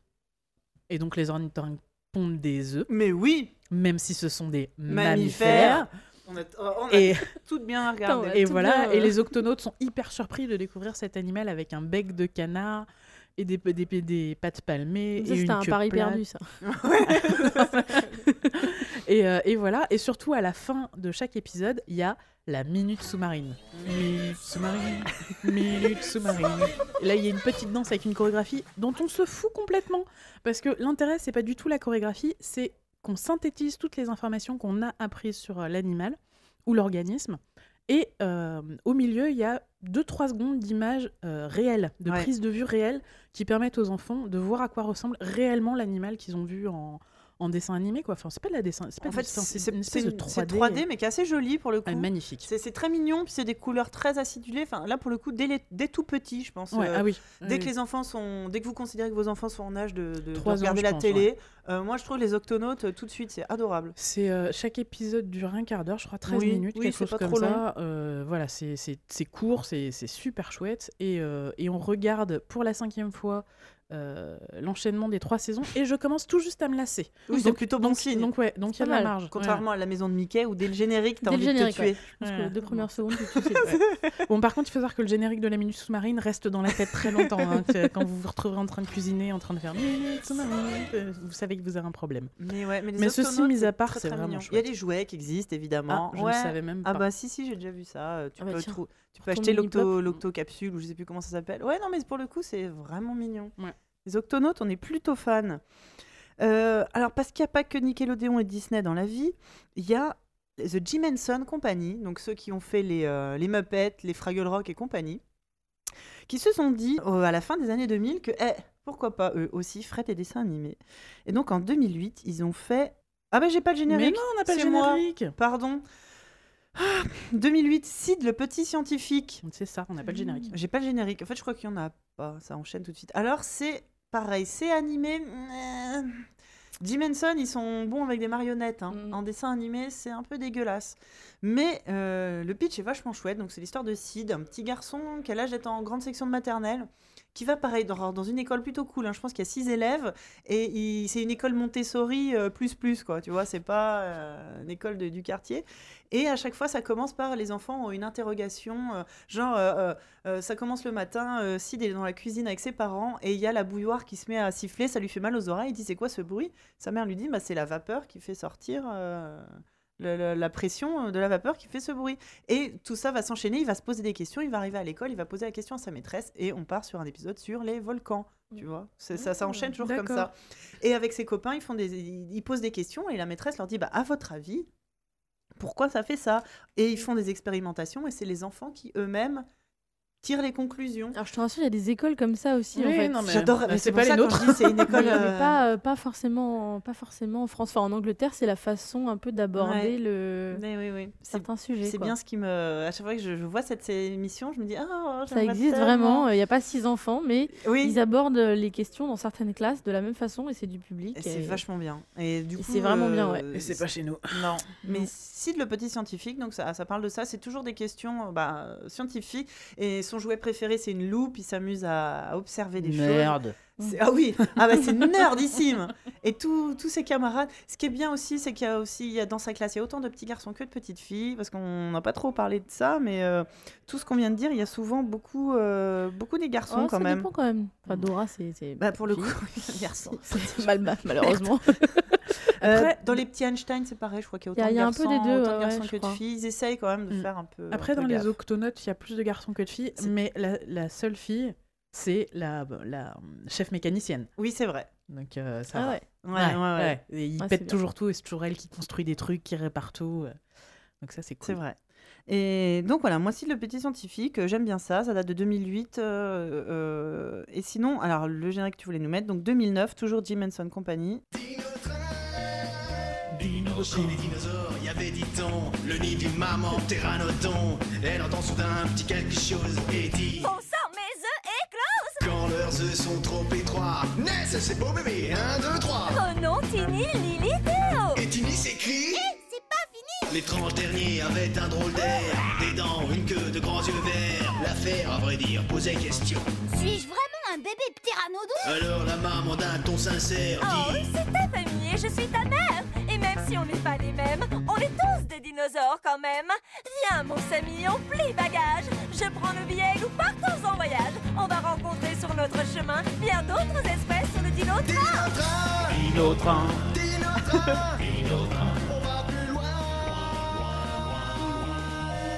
En dino train. Alors vous avez laissé le générique en entier, parce qu'il explique l'histoire. Bah, vous avez tout le Voilà. pitch en fait euh, de la série. voilà l'histoire d'une maman pteranodon qui se retrouve avec ses œufs. Parmi les œufs, il y a un, Tyre- il y a un bébé T-Rex. Bah, c'est pas grave, elle l'adopte quand même et elle part avec ses quatre enfants. Chaque épisode, à travers le dino-train, rencontrer une nouvelle espèce Ouais. de dinosaures parce que le petit, enfin le petit Samy qui donc ne sait pas de quelle espèce il est recherche euh, bah, d'où il vient. D'où il vient, oui. Et puis en plus, euh, ils sont tous très très calés en, en dinosaures. Et souvent, ils- des- des- souvent ils, ils se disputent sur des concepts scientifiques. Ouais. C'est-à-dire que, euh, par exemple, euh, ils, ils se demandent si sur telle espèce de dinosaure, les grandes plaques qu'il a dans le dos, c'est là pour se lui servir de défense ou est-ce que c'est pour évacuer la chaleur Donc, euh, à force de se disputer, ils décident euh, de profiter d'un voyage en dinotrain pour aller rencontrer le dinosaure qui leur explique euh, à quoi servent ces plaques. Et, euh, et du coup, il, il- il leur présente euh, une autre espèce de dinosaure qui a le même système de plaques mais qui ne servent pas à la même chose. Bref, c'est super complet. Euh, Et c'est c'est plutôt bien fait pour le coup. C'est de la dino-train. 3D. Ouais, c'est bien fait, ouais. Ouais, c'est de la 3D, c'est pas c'est pas hyper joli non plus mais c'est pas ça a son style, Ça se pas laid. regarde, hein. Ouais, ouais. Et bien surtout que c'est c'est très intér- intéressant, c'est plutôt, Ouais. c'est plutôt rigolo, euh, c'est c'est jamais euh, sentencieux. Oui, c'est jamais trop cucu. Non. euh, Non, les- c'est vraiment pertinent, quoi. Ouais. C'est quel âge plutôt Genre. euh, Euh, bah, sans- 5-6 Un Ouais, poil plus sans- grand, peut-être, Ouais. oui. Ouais, cinq Après, il y a ans. du- Alors, après, en fait, il y a deux niveaux de lecture. C'est-à-dire Oui. que euh, Mini Plop, il regarde parce que lui, il kiffe les dinosaures. Voilà, c'est et ce que j'allais dire. raconte, Ils sont contrefous. Et puis, c'est un truc que tu peux regarder longtemps parce que justement, tous ces, tous ces faits scientifiques, euh, enfin, c'est c'est faits, c'est Oui, c'est- c'est- c'est, euh, ah, théories scientifiques euh, sont, sont, sont intéressantes très tard. Quoi. Donc, c'est vraiment Oui. un... Si vous avez des enfants qui ont une, une différence d'âge de 2-3 ans, Ouais, ça peut être ça le peut être pas dessin mal, animé ouais. parfait pour les réconcilier. Et puis ce que j'aime bien, moi, c'est aussi la, la représentation de la fratrie. Souvent, dans les dessins animés, on représente des frères et sœurs qui se disputent, qui se battent, ou je sais pas. Là, jamais. Enfin, ils sont, ils, ils coopèrent, ils cherchent ensemble des solutions. euh. Donc, ils ont un frère qui est différent, qui est adopté, Mm. et euh, c'est toujours. Donc, lui, il vole pas, ses frères et sœurs volent, mais il l'embarque toujours avec lui. Enfin, ils se servent chacun des, des, des forces euh, des autres et tout. Moi, je, je- je trouve ça vachement Bah, vrai mignon, fratrie, quoi. Ouais, ouais, ça donne une image d'une fratrie un peu sympa. euh, Ouais, ouais, ouais. Genre pas la fratrie horrible, quoi. Et quand ils se disputent, ça dure jamais bien longtemps et après ils s'excusent et ils se font des câlins. Non, mais c'est toujours bien. Moi, je, Ouais, je ouais, trouve ça bienveillant, quoi. Ouais, c'est carrément ça. C'est le mot que- exact. Le mot exact. C'est très bienveillant. C'est c'est mignon comme tout. Ouais. Nous, on est plutôt. euh, on valide aussi le dino train ici. Euh, on, va, on va terminer euh, sur euh, moi ce que je trouve être les deux euh, trucs les plus sympas qui se font à l'heure actuelle. Euh, on trouve ça chez Nickelodeon. Donc d'abord on a J'appelle tous les Oumis Équipe Oumi Zoumi 1, 2, 3, 4, Oumi Zoumi Oumi Oumi, Zoumi, Oumi, Zoumi Dans un monde pas très loin d'ici. À Oumiville On te sauve de tous les ennuis. Oumi, Zoumi, Oumi, Zoumi On peut mesurer, construire, réparer Bien nous aider, tu es très occupé Tyrène, elle fait des yeux. On a le En fait, je crois que toi, ton fils est trop petit et toi, t'aimes bien, tes filles sont trop grandes. Euh, c'est tombé pile, donc les Umizumi, euh, ça- Nickelodeon Junior aussi, 2010. Euh, c'est un petit garçon, une petite fille, un robot. Et c'est là, pour le coup, c'est très mathématique, géométrie et tout ça. Euh, ça commence, chaque épisode, c'est à moitié. C'est un peu bizarre aussi, c'est à moitié en. euh, ca- comment on appelle ça En image réelle. T'as des enfants qui disent Les Umizumi, j'ai un problème, mon chien s'est enfui, mon ballon est coincé dans l'arbre, bref. euh, et eux, les Umizumi, c'est de tout petits bonshommes qui viennent euh, les aider. Mais eux sont en dessin animé. Et, Tu veux dire que c'est c'est le même concept que euh, qui veut la peau de Roger Rabbit? C'est pas tout à fait. Il n'y a pas de picoti picota, par exemple. Ah, ouais, Mm. bon. Euh, Alors, je me alors, suis fait une image en tête, j'ai un peu peur. et donc, t'as Millie qui est la petite. euh, alors, c'est des dessins très ronds, très colorés. Mais du coup, les enfants, ils arrivent à bien jouer avec des trucs qui sont pas là à En fait, les enfants sont là très peu. Ils sont là au début, ils sont là à la fin. Ah. Tout le reste est en dessin animé. Ah bah Mais ils évoluent dans un décor euh, qui mélange euh, images de vue réelle. C'est c'est plutôt. bon, moi, je trouve ça plutôt rigolo. Et donc, euh, Millie, elle a des grandes couettes qui se transforment en, en règles. Elle peut mesurer les choses. Elle t'apprend à. Alors, c'est pour les tout tout petits. hein, C'est vraiment l'initiation aux mathématiques. Elle apprend à mesurer 1, 2, 3, 4, 5. Qui est le plus grand entre 5 et 2, par exemple. Tu vois, elle dit telle chose. est- Enfin, je dois trouver quelque chose de plus grand. Lequel est le plus grand euh, C'est des niveaux maternels, on va dire. Euh, le garçon, lui, fait plutôt des. euh, parce qu'ils ont chacun des pouvoirs, en fait. Lui, il a une ceinture autour de. Une ceinture magique où, par exemple, ils ont besoin. Ah, on a besoin d'un hélicoptère. Alors, il, il prend sa ceinture et il, il- il utilise un rond et deux rectangles, et tu vois, et il fabrique l'hélicoptère comme ça avec des formes. Mm. Et, euh, et le robot, lui, il a une télé, il a, la télébidou, une télévision dans son bidou. c'est trop mignon. Et oui, non, mais voilà, c'est et, et donc à chaque fois, c'est très simple. Je pense c'est vraiment pour enfants de maternelle, et je trouve que c'est une super bonne initiation. C'est ça, c'est pas encore tout à fait ce qu'on appelle des mathématiques, mais c'est euh, les formes, les chiffres, euh, La les géométrie. ouais. Et euh, moi, je trouve ça super mignon. Voilà, les Umizumi, pareil avec un générique qui te reste quand même gentiment en tête. Mm. Et du coup, on termine avec, euh, je pense, mon préféré.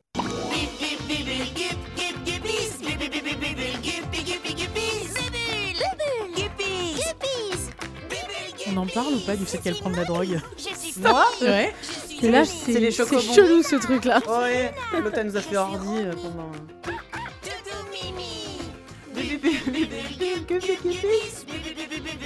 Donc t'es en train de me dire que moi qui chante ordi, c'est pareil que toi qui fais de de de de de Oh, ça va Les Bubule Guppies, au cas où vous l'auriez pas remarqué, ce qu'ils le disent 14 fois dans le générique.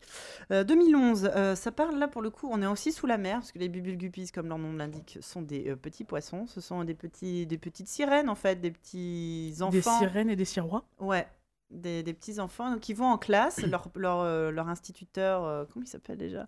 Euh, C'est un gros poisson.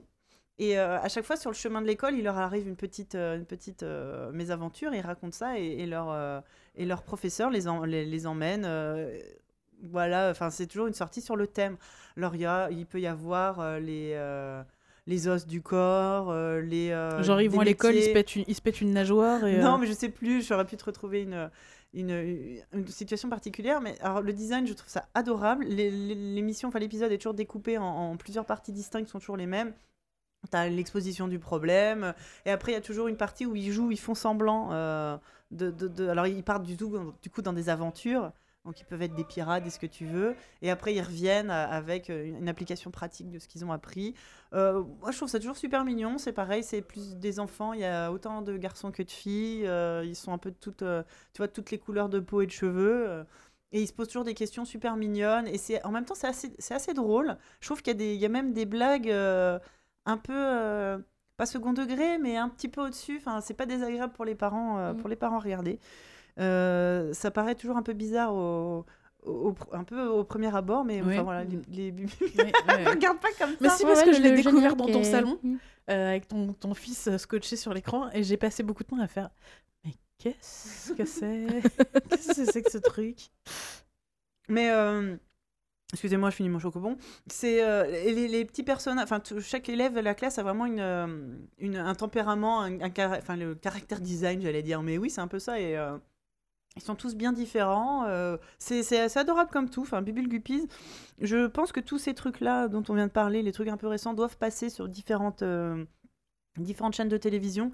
Nous, on les regarde sur le câble, mais je crois que ça doit passer soit sur Gulli, soit sur... Il y a beaucoup de choses sur France 5, sur France 4, tout ce genre de dessins animés là. Euh, donc là, on a fait le tour de ce que nous, on avait noté. Donc euh, à voir qu'en ce moment, euh, ça, ça a commencé il y a longtemps, les dessins animés éducatifs, mais euh, ces dernières années, il y a un grand... euh, Retour. grand retour Ouais. et des produits beaucoup de qualité, enfin moi Mm. je trouve. Même si des fois les animations sont pas terribles, le contenu peut être sympa. Euh, donc vous pouvez largement vous passer euh, de la maison de Mickey de Dora l'exploratrice, normalement. Largement, ouais. Ouais, ouais, non mais si, euh, sérieusement, ne, Et- ne faites pas ça, ni pour vous, ni pour vos ça, enfants. si vous préparez la naissance d'un enfant, euh, ne vous intéressez pas à, à Dora. hein. Ouais. Enfin, c'est- Il y, a lar- il y a eu largement mieux depuis. Voilà. Mais c'est plutôt encourageant de voir tout ça parce qu'en plus, c'est des façons d'apprendre qui sont rigolotes.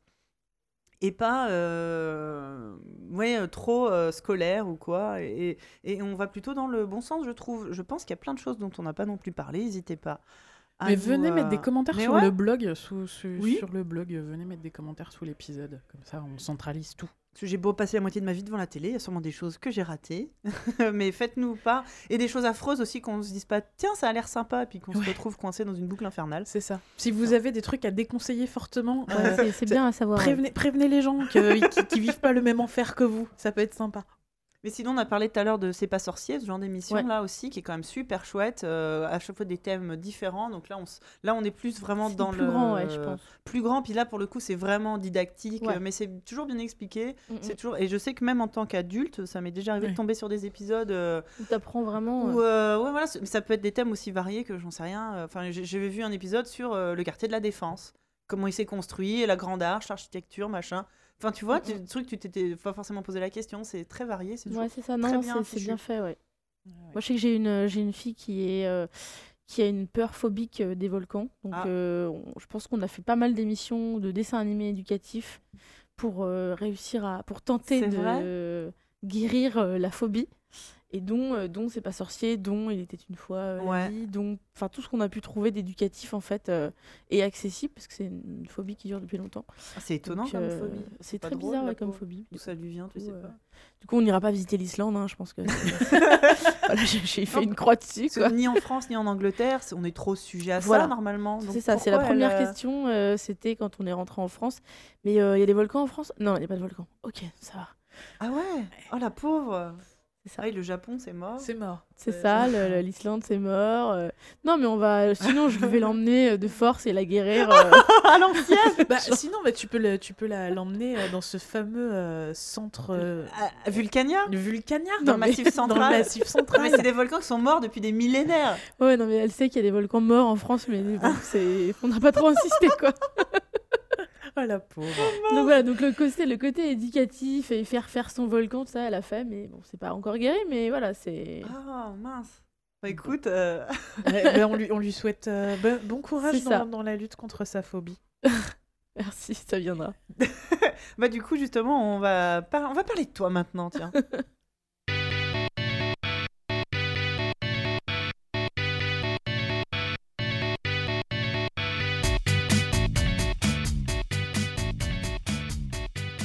Lamia, bonjour. Bonjour. Je, je le redis à chaque fois, à chaque fois ça me fait rigoler de redire Bah bonjour oui. maintenant. Tout à fait. Ça. Euh, donc, euh, on va parler de toi, de ta, de ta geekitude. Est-ce que, est-ce que tu es né geek? Est-ce que tu, tu as, tu te souviens avoir euh, toujours eu des, des centres d'intérêt qu'on qualifierait aujourd'hui, euh, qu'on qualifie aujourd'hui de geek? Est-ce que toute petite, t'étais, euh, t'aimais bien faire quoi quand t'étais petite? Euh, moi, je construisais des trucs. Je construisais euh, des trucs avec du papier beaucoup. C'est vrai? Petite. Je, je t'interromps. Vas-y. Hop. Voilà. Dac. je construisais des trucs avec du papier, mais euh, j'ai rapidement eu, euh, j'ai rapidement eu des copains qui ont eu des consoles. Les toutes premières consoles, où on jouait à Street Fighter sur des écrans moches avec des pixels euh, moches. Euh, et moi, j'ai eu une Game Boy très tôt. En fait, j'ai eu la première Game Boy à 8 ans, Ouais. ce qui fait que je suis devenue très vite accro à Tetris Ouais.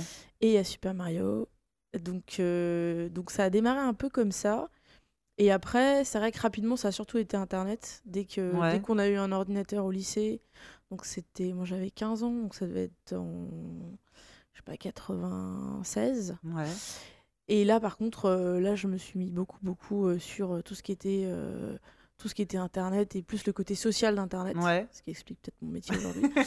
Euh, mais c'est vrai que voilà, après, j'ai toujours été entourée en fait de gens qui étaient soit des gens qui faisaient des carrières scientifiques, Ouais. qui donc qui sont tous devenus ingénieurs, etc. euh, soit des gens qui bricolaient, euh, qui lisaient des comics. j'ai beaucoup regardé tous les dessins animés de, bah, de, notre, de notre époque, etc. Donc voilà, c'est euh, finalement enfant, j'ai eu une enfance assez classique, Ouais. Mais, euh, mais voilà, il y avait toujours un petit attrait quand même à ce qui était nouveau et ce qui sortait un peu de l'ordinaire. Bah, on a eu la chance, euh, tout- toutes et tous, et probablement vous aussi qui nous écoutez, de grandir, euh, grosso modo, dans les, années, dans les années 80, une époque qui était quand même ultra propice Mm. à, aux, choses, aux choses de la geekerie. C'est Et l'arrivée des, des consoles, des, de- des ordinateurs, des, Des ordinateurs personnels. des ordinateurs Voilà. personnels, même euh, des, éléments de pop culture à la télé, enfin le foisonnement euh, Mm, un mm. peu euh, pop culture, on a tous baigné là-dedans. Et regardez où on en est maintenant. Voilà. Ah bah bravo. Ouais. Et, et donc après, qu'est-ce que tu as fait comme étude? Euh, après, moi, j'ai fait, j'ai fait un bac ES, donc c'est économique et social. Euh, et ensuite, j'ai fait une école de commerce, donc le truc assez, assez classique finalement. Euh, J'avais pas d'objectif dans ma vie. Ouais. Donc, euh, Ok. coup, Comme euh, beaucoup, voilà. comme beaucoup d'entre nous. bah, hein, C'est-à-dire euh. qu'à 18 ans, on te dit euh, fais un choix, tu sais pas quoi choisir, quoi. Donc, euh, tu, tu prends la voie qui te semble la plus open, euh, qui Ouais. te permettra de faire, quand tu sauras ce que tu veux faire, ce que tu veux faire. Ouais. Mais euh, toi, t'aurais pu avoir envie de faire des trucs où on t'aurait dit euh, non, mais c'est pas possible, ça on est dans la vraie vie. Ouais, euh, Non, bah, pas en fait. Pas, ben, pas vraiment. Ou alors on m'a découragé très vite, en fait, ce qui fait que je me suis très vite retrouvée sans, sans, sans objectif, euh, par, enfin, sans objectif Ouais, bien précis. ça. Quoi. Ça, c'est, ça, c'est toujours Mais ça, bien. malheureusement, mais alors ça, je pense que. Non, mais ça, tu vas pas pouvoir trouver autre chose. Euh, C'est ça. Euh, c'est quand même de ta vie qu'on parle, donc quand on te dit ça, c'est quand même Ouais. euh, Non, c'est mais chaud. comme tu quoi. disais, enfin, t'es au lycée. Déjà, t'as du mal à choisir ta LV2 et on... tu t'es censé Mm. choisir ton métier. Enfin, c'est pas ça. possible, quoi. Après, moi, c'est vrai que j'étais, j'étais euh, très bonne en langue, euh, genre allemand, anglais. Enfin, j'étais très allemand, anglais, italien. Enfin, j'ai fait pas mal de langues. Ouais. Et euh, du coup, je me suis dit bon, études de commerce en plus, école de commerce, euh, bon, voilà, Je pourrais vendre n'importe quoi Tu en dis- italien ouais. à n'importe qui. C'est ça. Ouais, Puis les mal. écoles de. Enfin, c'est à la fois, ça peut être tout et n'importe quoi. Enfin, c'est vrai, quand Mm. ça, ça, ça t'ouvre. Bah, mon but, c'était sur le marché du travail le plus tôt possible avec un salaire correct. Bon, jusque-là, c'était pas trop mal. Euh, et Très puis, euh, pragmatique déjà. hein. Ouais, Ouais, c'est vrai, hein. Ouais, non mais. Ouais, j'ai une mère qui m'a dit euh, écoute, euh, le but c'est tu fais tes études, tu trouves un taf et tu bouges quoi. Donc euh, voilà, c'est- c'était très clair. Du coup, j'ai fait des études, j'ai beaucoup Moi, dans souffert. 15 ans, voir mon fils. Allez, ça. Vas-y, fais des études, casse-toi. Ouais, c'est ça. Bon, on peut pas leur dire maintenant fais des études parce que ça sert. Enfin, je vais pas dire ça sert plus à rien. mais- Ben, Voilà. C'est moins, c'est un peu, ouais. Enfin, c'est moins une garantie. C'est ça. euh, de... Moi, je sais qu'aujourd'hui, je pourrais pas dire à mes filles ouais. euh, je pourrais pas me mettre dans la même situation en me disant euh, il faut que vous fassiez des études pour avoir un métier. Je Ouais. pourrais pas leur dire ça, ce serait leur mentir, ce serait leur raconter des conneries. Carrément. Donc, Déjà que nous, on euh, s'est bien fait avoir. Je ouais, pense c'est on est la génération qui s'est bien Ouais. fait. euh, Ouais. Donc je pense que c'est pas c'est pas un discours que je tiendrai à mes enfants. ouais. Euh, mais du coup bon voilà moi c'est le discours qu'on m'a tenu donc j'ai fait ça. J'ai souffert le martyr en école de commerce Oh. que j'avais rien à faire là. Ah. Donc je passais ma vie en salle informatique hein, clairement. je pouvais réparer toutes les imprimantes, tous les ordi. J'aurais dû me faire embaucher à l'IT quoi. C'est clair. Et du coup euh, j'ai eu la chance de faire Erasmus donc de partir un peu etc. Ah, t'es parti où? Je suis partie en Allemagne en forêt noire. Cool. Ça c'était cool. Ah ouais. C'était vraiment nous, sympa. Nous, on est la, la team euh, euh, allemand LV1. Tu vois. Ah, Donc- trop Ah non, j'ai fait cool. le V2, moi. Désolée, ouais, mais j'ai fait allemand quand même. Ouais, t'as fait allemand. Et quand moi même, aussi hein, allemand LV1. Ouais. Bon sauf que maintenant l'anglais est largement repassé au-dessus. C'est ça. euh, Je- bah, quand on me demande de parler allemand, je commence par ich et après j'enchaîne en anglais. Donc, euh, bon, bah, Alors moi j'ai toujours l'allemand qui est là, je comprends ce qu'on me dit, parce qu'on a j'ai beaucoup d'allemands dans la société où je travaille.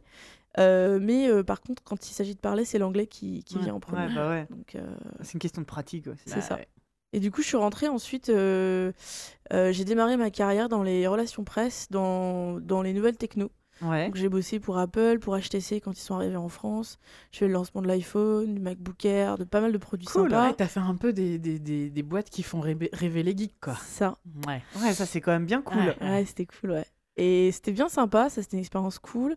Et après, je suis partie, j'ai un peu commencé à faire du community management, euh, un peu comme ça pour des boîtes. euh, Avant que ça s'appelle comme ça. c'est ça, avant Ouais. que ça s'appelle comme ça, pour des agences qui cherchaient à, à lancer des produits comme par exemple la Wii ou la Wii Fit.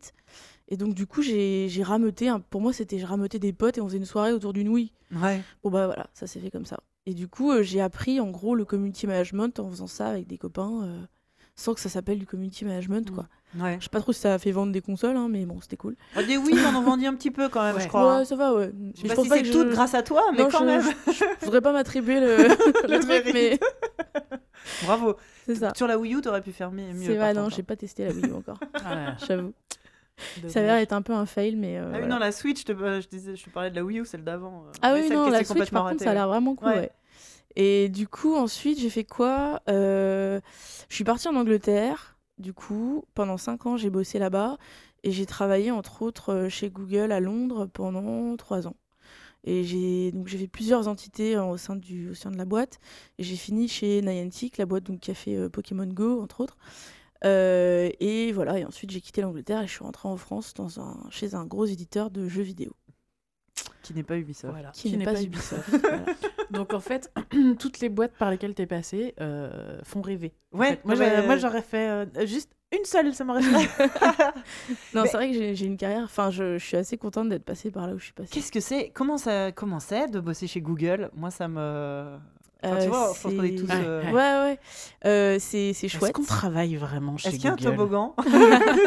Il y a un toboggan à Mountain View, ouais, ouais, dans les locaux de YouTube. Est-ce que tu te rends compte que tu travailles ou pas quand t'es chez Google? Ouais, en fait, c'est ça peut paraître bizarre, mais en effet, il y a, Est-ce que c'est pas du faux cool? Il y a beaucoup. il Y a, c'est c'est très cool. Euh, la bouffe, euh, euh, les buildings, enfin, tout est hyper chouette. Donc, tu es vraiment dans un environnement où tu peux bosser. Après, tu as une grosse pression quand même. Tu as une grosse pression de, Ouais. de délivrer du résultat. C'est une boîte qui est très très basée, qui est très data-driven. Donc tout est basé sur tes résultats, etc. Donc c'est hyper cool. On fait en sorte que tout soit hyper cool. Donc tu peux jamais te plaindre Ouais. parce que tu as tout à disposition. Bah en ouais. revanche, il faut que derrière tu délivres. Et si tu délivres pas, euh, on te le fait clairement euh, savoir. Donc c'est c'est une boîte où on te demande quand même un haut niveau de. de... C'est-à-dire qu'on on te donne un taf, quoi. super environnement de travail, mais on te demande beaucoup de résultats. Exactement. Ouais. C'est ça reste ce qui est assez logique finalement. Ouais. Donc voilà, t'as pas, euh, c'est pas, c'est pas cadeau quoi. Et du coup, tu disais que tu avais fait plusieurs, euh, plusieurs départements au sein de Google. T'as fait quoi? Alors au sein de Google, Finis ton Michoco. crois C'est chiant les michocos, ça, ça colle aux un dents. peu hein. tendu sinon. Moi, moi c'est compliqué. Mm. Vas-y, euh, Sophie meuble. On finit nos michocos. Bah attendez, moi je vais, je vais vous remettre. euh, C'est n'importe quoi cette émission. Donc là, c'est Animal Crossing. Bon, j'ai du caramel blanc dans les dents, mais ça va aller. Euh, j'ai fait quoi chez Google J'ai. hum, Parce que tu venais, tu nous, dis- tu nous as dit juste avant, tu faisais de la, du, du pseudo, enfin, tu découvrais Ouais, le- social media, le etc. social media Ouais, j'ai été social media manager au milieu, dans des agences, etc. Avant d'arriver euh, à Londres. Euh, Ils t'ont pris, ils t'ont pris pour, euh, pour un boulot de. Moi, j'ai été, je suis arrivée d'une acquisition. Ma startup a été acquise en fait. D'accord. Donc du coup, j'étais j'étais déjà social media manager et on s'est fait racheter. Google ne connaissant pas très bien le social, ça, ça les intéressait. Et ensuite, euh, en interne, donc j'ai fait ça. Et quand mon produit a été fermé, euh, comme je bossais déjà à Niantic à 20%, parce qu'en fait, donc chez Google, euh, à cette époque-là, on pouvait euh, faire des projets à 20%, c'est-à-dire que sur, donc tu as ton, ton boulot à 100% et puis tu as 20% en plus que tu dédies à autre chose. Ça fait 120%. C'est ça. Ouais, d'accord. Et donc, du coup, on pouvait dédier 20% de notre temps à quelque chose d'autre. Et moi, j'ai commencé à bosser pour Niantic sur un produit qui s'appelait Field Trip, qui est une application euh, de, de découverte, en fait, euh, euh, de balade. Voilà.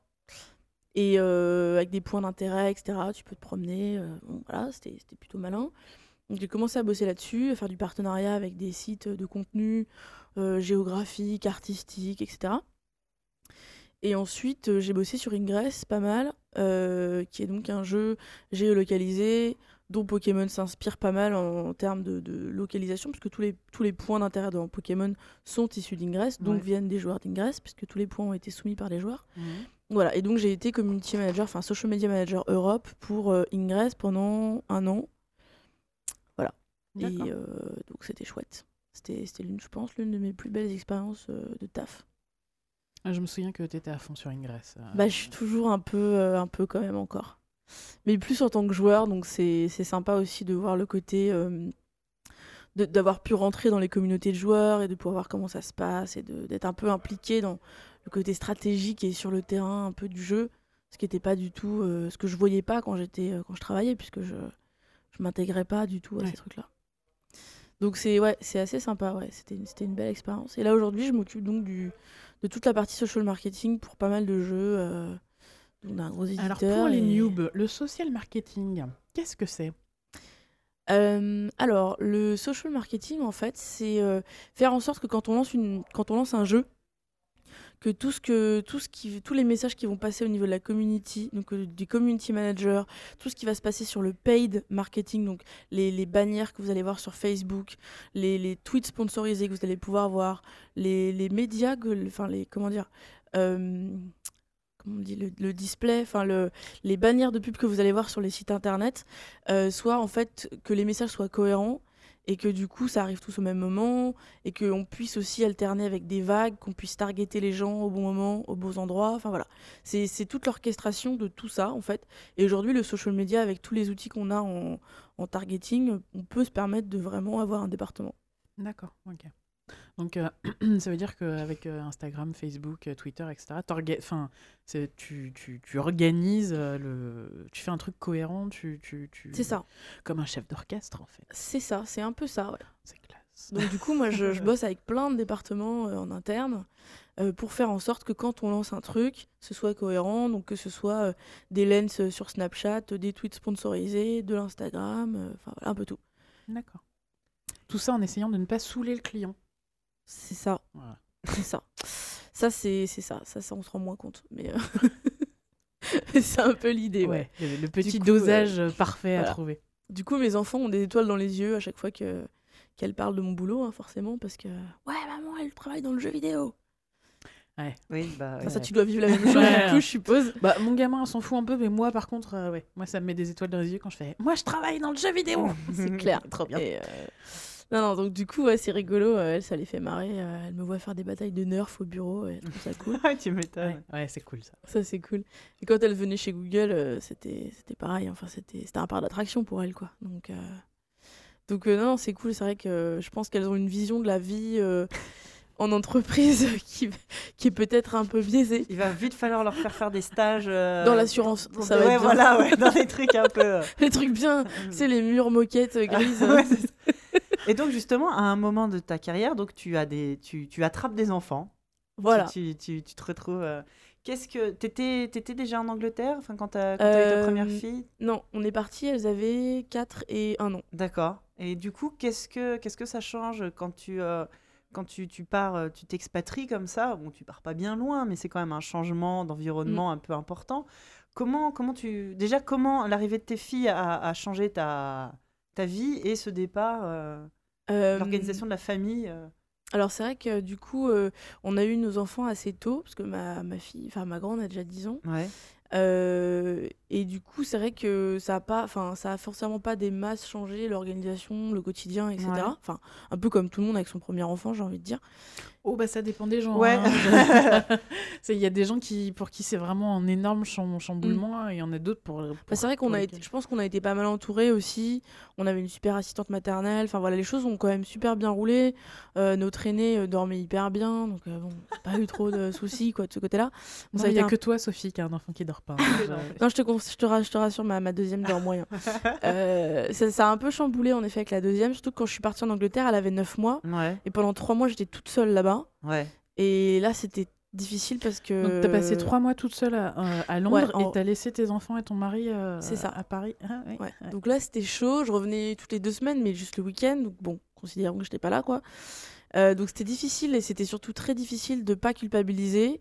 euh, quand enfin tu culpabilises forcément de toute façon du jour où tes parents tu culpabilises Ouais. mais quand en plus tu te barres comme ça et que tu te dis bon c'est un peu un pari euh, on va espérer que ça se tienne et que ça se fasse et que tout le monde puisse arriver et que ça se passe bien et que le terrain soit prêt machin. T'as quand même une grosse dose de culpabilité de te dire merde je rate trois mois de la vie de mon bébé quoi. Ouais. donc euh, bon après tu sais que tu fais ces choix là pour des raisons donc tu t'accroches à ça. Mais ouais faut c'est vrai que ce qui est enfin c'était important qu'on soit tous les deux d'accord sur le projet. Ah bah oui. parce que sinon ça aurait été très très difficile à vivre et c'est vrai qu'il a assuré grave euh, euh, pendant trois mois il était tout seul avec quand même euh, un bébé de 9 mois et une petite de 4 ans euh, c'était pas simple Il bossait lui en même temps? Ouais ouais, il bossait Oh. ouais, il a toujours bossé Ah ouais. Un Donc c'est- super papa quoi. ah ouais non c'est un papa euh, magique quoi Ouais. donc euh, non non il assure grave et c'est vrai que c'est vrai que ça aurait pas été possible sans lui quoi Ouais, ouais. donc du coup après bah, l'arrivée en Angleterre c'était pour les enfants bon pour ma pour ma pour la toute petite ça a changé pas grand chose Oui. et pour ma grande on l'a mis en nursery donc elle parlait pas un mot d'anglais on l'a lâchée euh, deux semaines elle parlait euh, Ouais. elle se débrouillait quoi Ouais, ça c'est fou. donc c'était assez drôle. euh, Le premier jour, je me rappelle, elle est revenue de la nurserie. Elle me dit Ouais, j'ai appris à dire des trucs en anglais et tout. Elle dit Ah bon, t'as appris quoi? Elle dit J'ai appris à dire bonjour. Donc là, on l'a regardé, on a fait Euh. Ok, c'est cool. Donc là, on a compris que les, les profs avaient eu pitié d'elle pour le premier jour. Elle se dit, c'est vachement bien l'anglais. Elle dit Putain, C'est hyper facile en fait. C'est juste un accent à la con. C'est ça. Donc du coup, c'était assez fun le premier jour de classe. C'est trop mignon. Mais du coup, euh, non, du coup, elles ont fait. euh, ma grande a fait bah, de nursery, un an de nursery, puis après jusqu'au year 3. Et ma petite a fait deux fait ans quoi de ça en nursery. français? Ça fait euh, euh, grande section, CP, CE1, CE2 à peu près. Et ma petite, elle a fait deux ans de nursery, donc c'est-à-dire, je pense, moyenne section, grande section et CP. D'accord. Et comment ça marche le système euh, Alors, scolaire c'est un- anglais? C'est un petit peu différent. En fait, il n'y a pas d'école euh, gratuite obligatoire à partir avant 6 ans. D'accord. Avant la reception, enfin 5 Ouais. ans. Reception, c'est un mix au niveau du programme, ça ressemble à grande section CP. D'accord. Donc, ils commencent à apprendre à lire, ils sont pas scotchés à leur bureau, etc. Ouais. Ils bougent beaucoup. Et ils ont quoi? euh, Ils ont 5 ans? Ils ont 5 ans. Ok. Et donc, euh, ils bougent beaucoup, ils ont, ils ont des tapis, ils ont Mhm. plein d'ateliers dans leur classe. Enfin, c'est hyper sympa leur classe. hein. Euh, Il y a au moins 2, deux, 3 profs par classe, ils sont Ouais. 25. Ah, c'est bien. C'est Ouais, hyper sympa. C'est vraiment hyper cool. Et en fait, ça se veut Deux- pas. Attends, euh, je- mon cerveau est en train de processer là. c'est des classes de 25 ouais, à peu Mais- près. ah, mais il y a ouais. trois. avec deux trois profs. Ouais, deux, trois adultes. Donc, t'as une prof, enfin, t'as une maîtresse, et puis t'as des, entre guillemets, des ADSEM, enfin, Ouais, des ouais, aides, ouais. tu vois, euh, qui, euh, qui sont là pour donner un coup de main, qui parfois animent des ateliers. En fait, il y a des petits groupes qui se forment, au- parfois autour de certains sujets. Et euh, ce qui est chouette, c'est que on bloque pas l'enfant. S'il a envie d'apprendre un truc, genre admettons, ils apprennent les additions, et puis t'as un gamin qui a envie de continuer de parce qu'il est à fond dedans, et ben on, on va pas l'arrêter en lui disant bah non c'est le programme de l'année prochaine. Ouais. On va lui filer des trucs à faire en plus quoi. Ouais, ouais, ouais. Et euh, donc en fait, c'est- pas. Je comprends pas du- pourquoi, parce que le principe de non, tu verras ça l'année prochaine, en général, c'est c'est- c'est sympa pour les enfants, ça leur permet de s'épanouir. euh, Ça, ouais. Et euh, du coup, voilà, du coup, elles ont, elles ont vécu ça. Donc, bah, c'est vrai que le retour en France, typiquement, c'était pas simple Ah bah parce que euh, je me voyais pas les remettre dans du public. Je me suis dit, enfin, elles vont pas, ça va pas leur convenir. Donc, en fait, on a, comme notre déménagement s'est fait très vite parce que j'ai eu genre deux mois. Euh, il a fallu trouver une école, une maison, etc. Et donc j'ai trouvé une petite école Montessori bilingue. Donc Montessori plus bilingue, c'était un peu le tiercé gagnant. Ah ouais, c'est royal. Euh, pas très loin, enfin bref, le truc, euh, le truc. euh, Mais t'as dû vendre combien d'organes pour pouvoir payer ça? Ouais, je confirme, c'est très cher. c'est très cher, par mois c'est très cher. Il n'y a pas de cantine, donc on fait des packs lunch tous les soirs. Euh, donc ça a plein de contraintes, clairement. Après, je les vois s'épanouir. Ouais. Euh, je vois ma petite, par exemple, qui est très, qui est très très logique dans sa façon de penser la vie.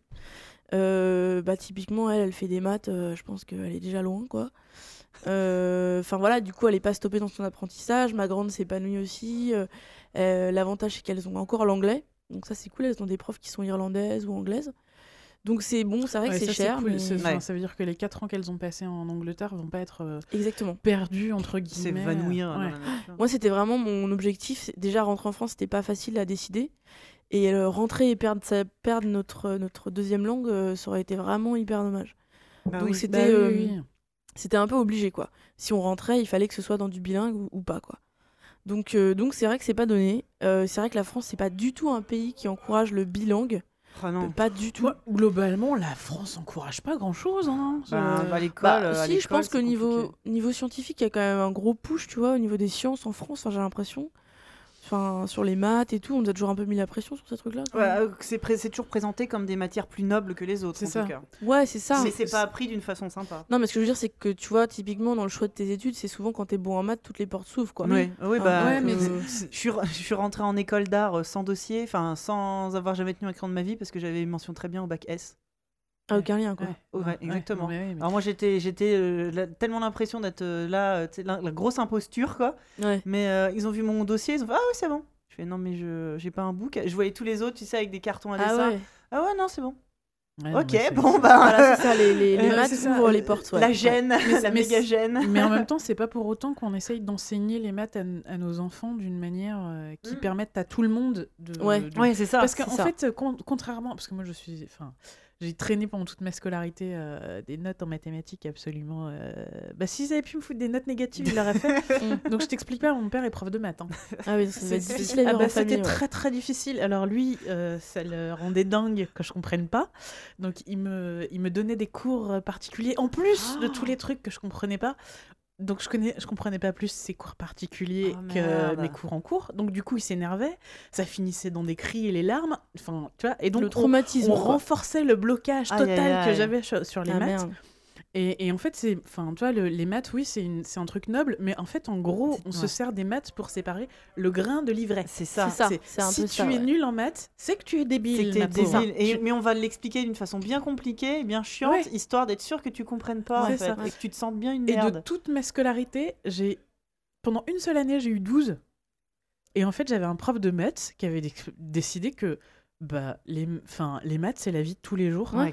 Donc, il a commencé à me dire tu ne peux pas dire que t'es nul en maths. Enfin, tu, Ouais. tu payes des trucs avec de l'argent, euh, t'es capable de compter tes doigts, euh, oui, voilà. t'es capable de séparer un plat euh, d'une manière équitable. Oui, de couper une pizza, quoi. Donc tu fais des maths tous les jours. C'est juste que là, il faut que tu changes ta vision des mathématiques. Et je suis passée de 6 à 12 Bah en, un, en un rien de temps.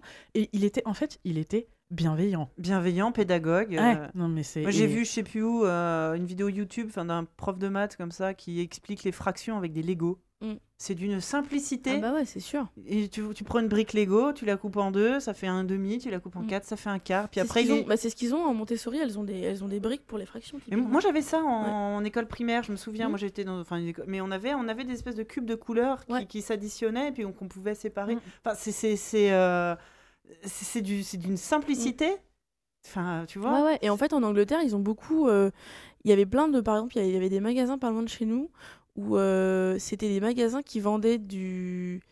euh, comment expliquer? Des jeux scientifiques, en fait. Ouais. Mais pas que scientifiques, aussi historiques, etc. Enfin, des jeux éducatifs. Donc, soit des jeux de plateau, soit des, des trucs un peu comme ça où tu Ouais. avais des fractions sous forme de briques, euh, soit des jeux de dés. où Ouais. typiquement, tu devais additionner des dés, puis ça devait Bah, faire des trucs. Enfin, de et en rien, fait- jouer avec des dés, enfin c'est. et c'est euh, des maths. hein. Et, euh, et en fait, euh, y a plein de, on a plein de petits jeux comme ça à la maison pour apprendre l'histoire, où c'est des genres des, un peu style des triviales poursuites, mais Ouais. pour les petits, Ouais. dans plein de matières différentes. Et en fait, j'ai l'impression que l'Angleterre, c'est les écoles ne se veulent pas Montessori, c'est pas du tout écrit comme ça. C'est des écoles normales. Voilà. Et en fait, que ça Bah, devrait après, être en fait. enfin, la matière, la manière d'apprendre correspond Alors, ça correspond peut-être pas à tout le monde, mais je pense qu'en tout cas, quand tu es en primaire, ça te permet d'aborder pas mal de matières, le champ des connaissances de façon sympa, sans générer des blocages. Mais en fait, ça En fait, Et- c'est ça. Enfin, pour synthétiser le- le- l'esprit Montessori, euh, si vous savez pas du tout ce que c'est, euh, c'est euh, l'apprentissage par soi-même. C'est-à-dire que Mm. le Montessori partait du principe que euh, les enfants ont une capacité innée. Déjà, ils ont un intérêt inné pour Mais tout ce qui les entoure. C'est-à-dire que l'enfant aime apprendre, il aime découvrir, et que euh, l'enfant intègre beaucoup mieux les informations quand il est capable de développer euh, la réflexion par lui-même. C'est-à-dire que il va essayer de faire quelque chose, ça ne va pas fonctionner, il va se corriger tout seul. Et du coup, l'adulte est juste là pour euh, Guider. pour guider. Il Mm. n'est pas là pour encadrer, il n'est pas là pour enseigner, il est là pour, pour guider et pour valider et ça. pour valider l'enfant. Donc euh, oui, enfin c'est pas c'est pas une, Ça réinvente pas la vie, mais C'est. En fait, en ça, fait, ça vient du bon cohérent. sens. Et puis ça rien d'ésotérique en fait. ça hein. se, ça se Mhm. base sur la capacité, euh, la fonctionnalité naturelle du cerveau, en Mm. fait. C'est c'est juste la façon normale et naturelle d'apprendre que de rester 8 heures assis sur une chaise en bois avec un adulte en face qui te répète la même ça, phrase. naze, ouais. Jamais pas, personne n'a appris comme Non, ça, en ça. fait. C'est ça. Mais Et- nulle part dans la nature. Et surtout, euh, Non. Montessori euh, euh, base aussi une partie de l'apprentissage sur le partage de connaissances entre les enfants. Exactement. C'est-à-dire que les, les- les enfants qui savent beaucoup de choses peuvent enseigner à un autre enfant. Comme ils ont des fonctionnements, euh, une perception de la vie qui est, euh, qui est à peu près la même, c'est beaucoup plus facile pour eux de partager leurs connaissances.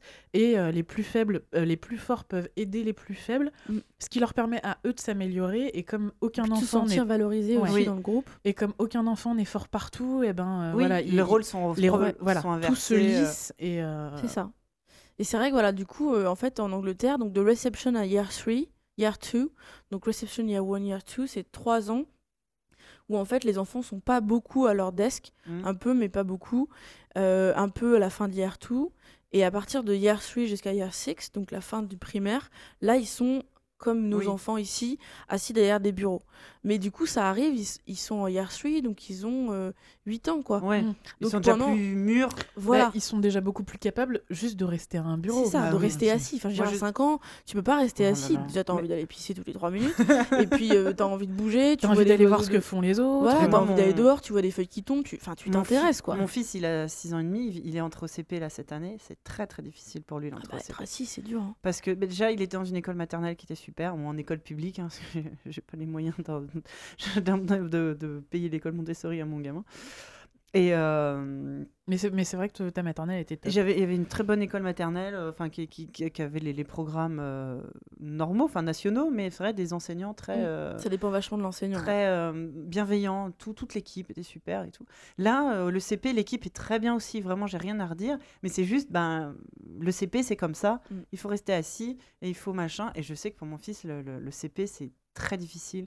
Il déteste, par exemple, l'écriture. Se Mm. forcer à bien écrire les lettres. Euh, ça le saoule, puis il n'y arrive Ouais. pas, mais c'est normal, enfin tu vois, c'est Mhm. compliqué. Puis en plus, on les fait apprendre en, en En attaché, cursive. en ouais, ouais, cursive, qui est quand même une écriture qu'on n'utilise plus depuis environ la, de- Ouais. la Première Guerre mondiale. Ouais. C'est-à-dire que quand lui me voit écrire, j'écris déjà pas comme ça en fait. Et, et il en C'est trop beau le cursif. Ouais, mais. Mais- Bah, moi, ouais, du coup, elles ont dû réapprendre à écrire. Parce Ouais. qu'en Angleterre, elles ont appris l'écriture bâton, enfin l'écriture d'imprimerie, tu vois. Ouais, bah Parce ouais. que là-bas, on fait pas de cursive. Ouais. Et en revenant en France, il a fallu qu'elles apprennent les cursives, Oh alors la qu'elles avaient euh, bah, 6 et, et 9, quoi.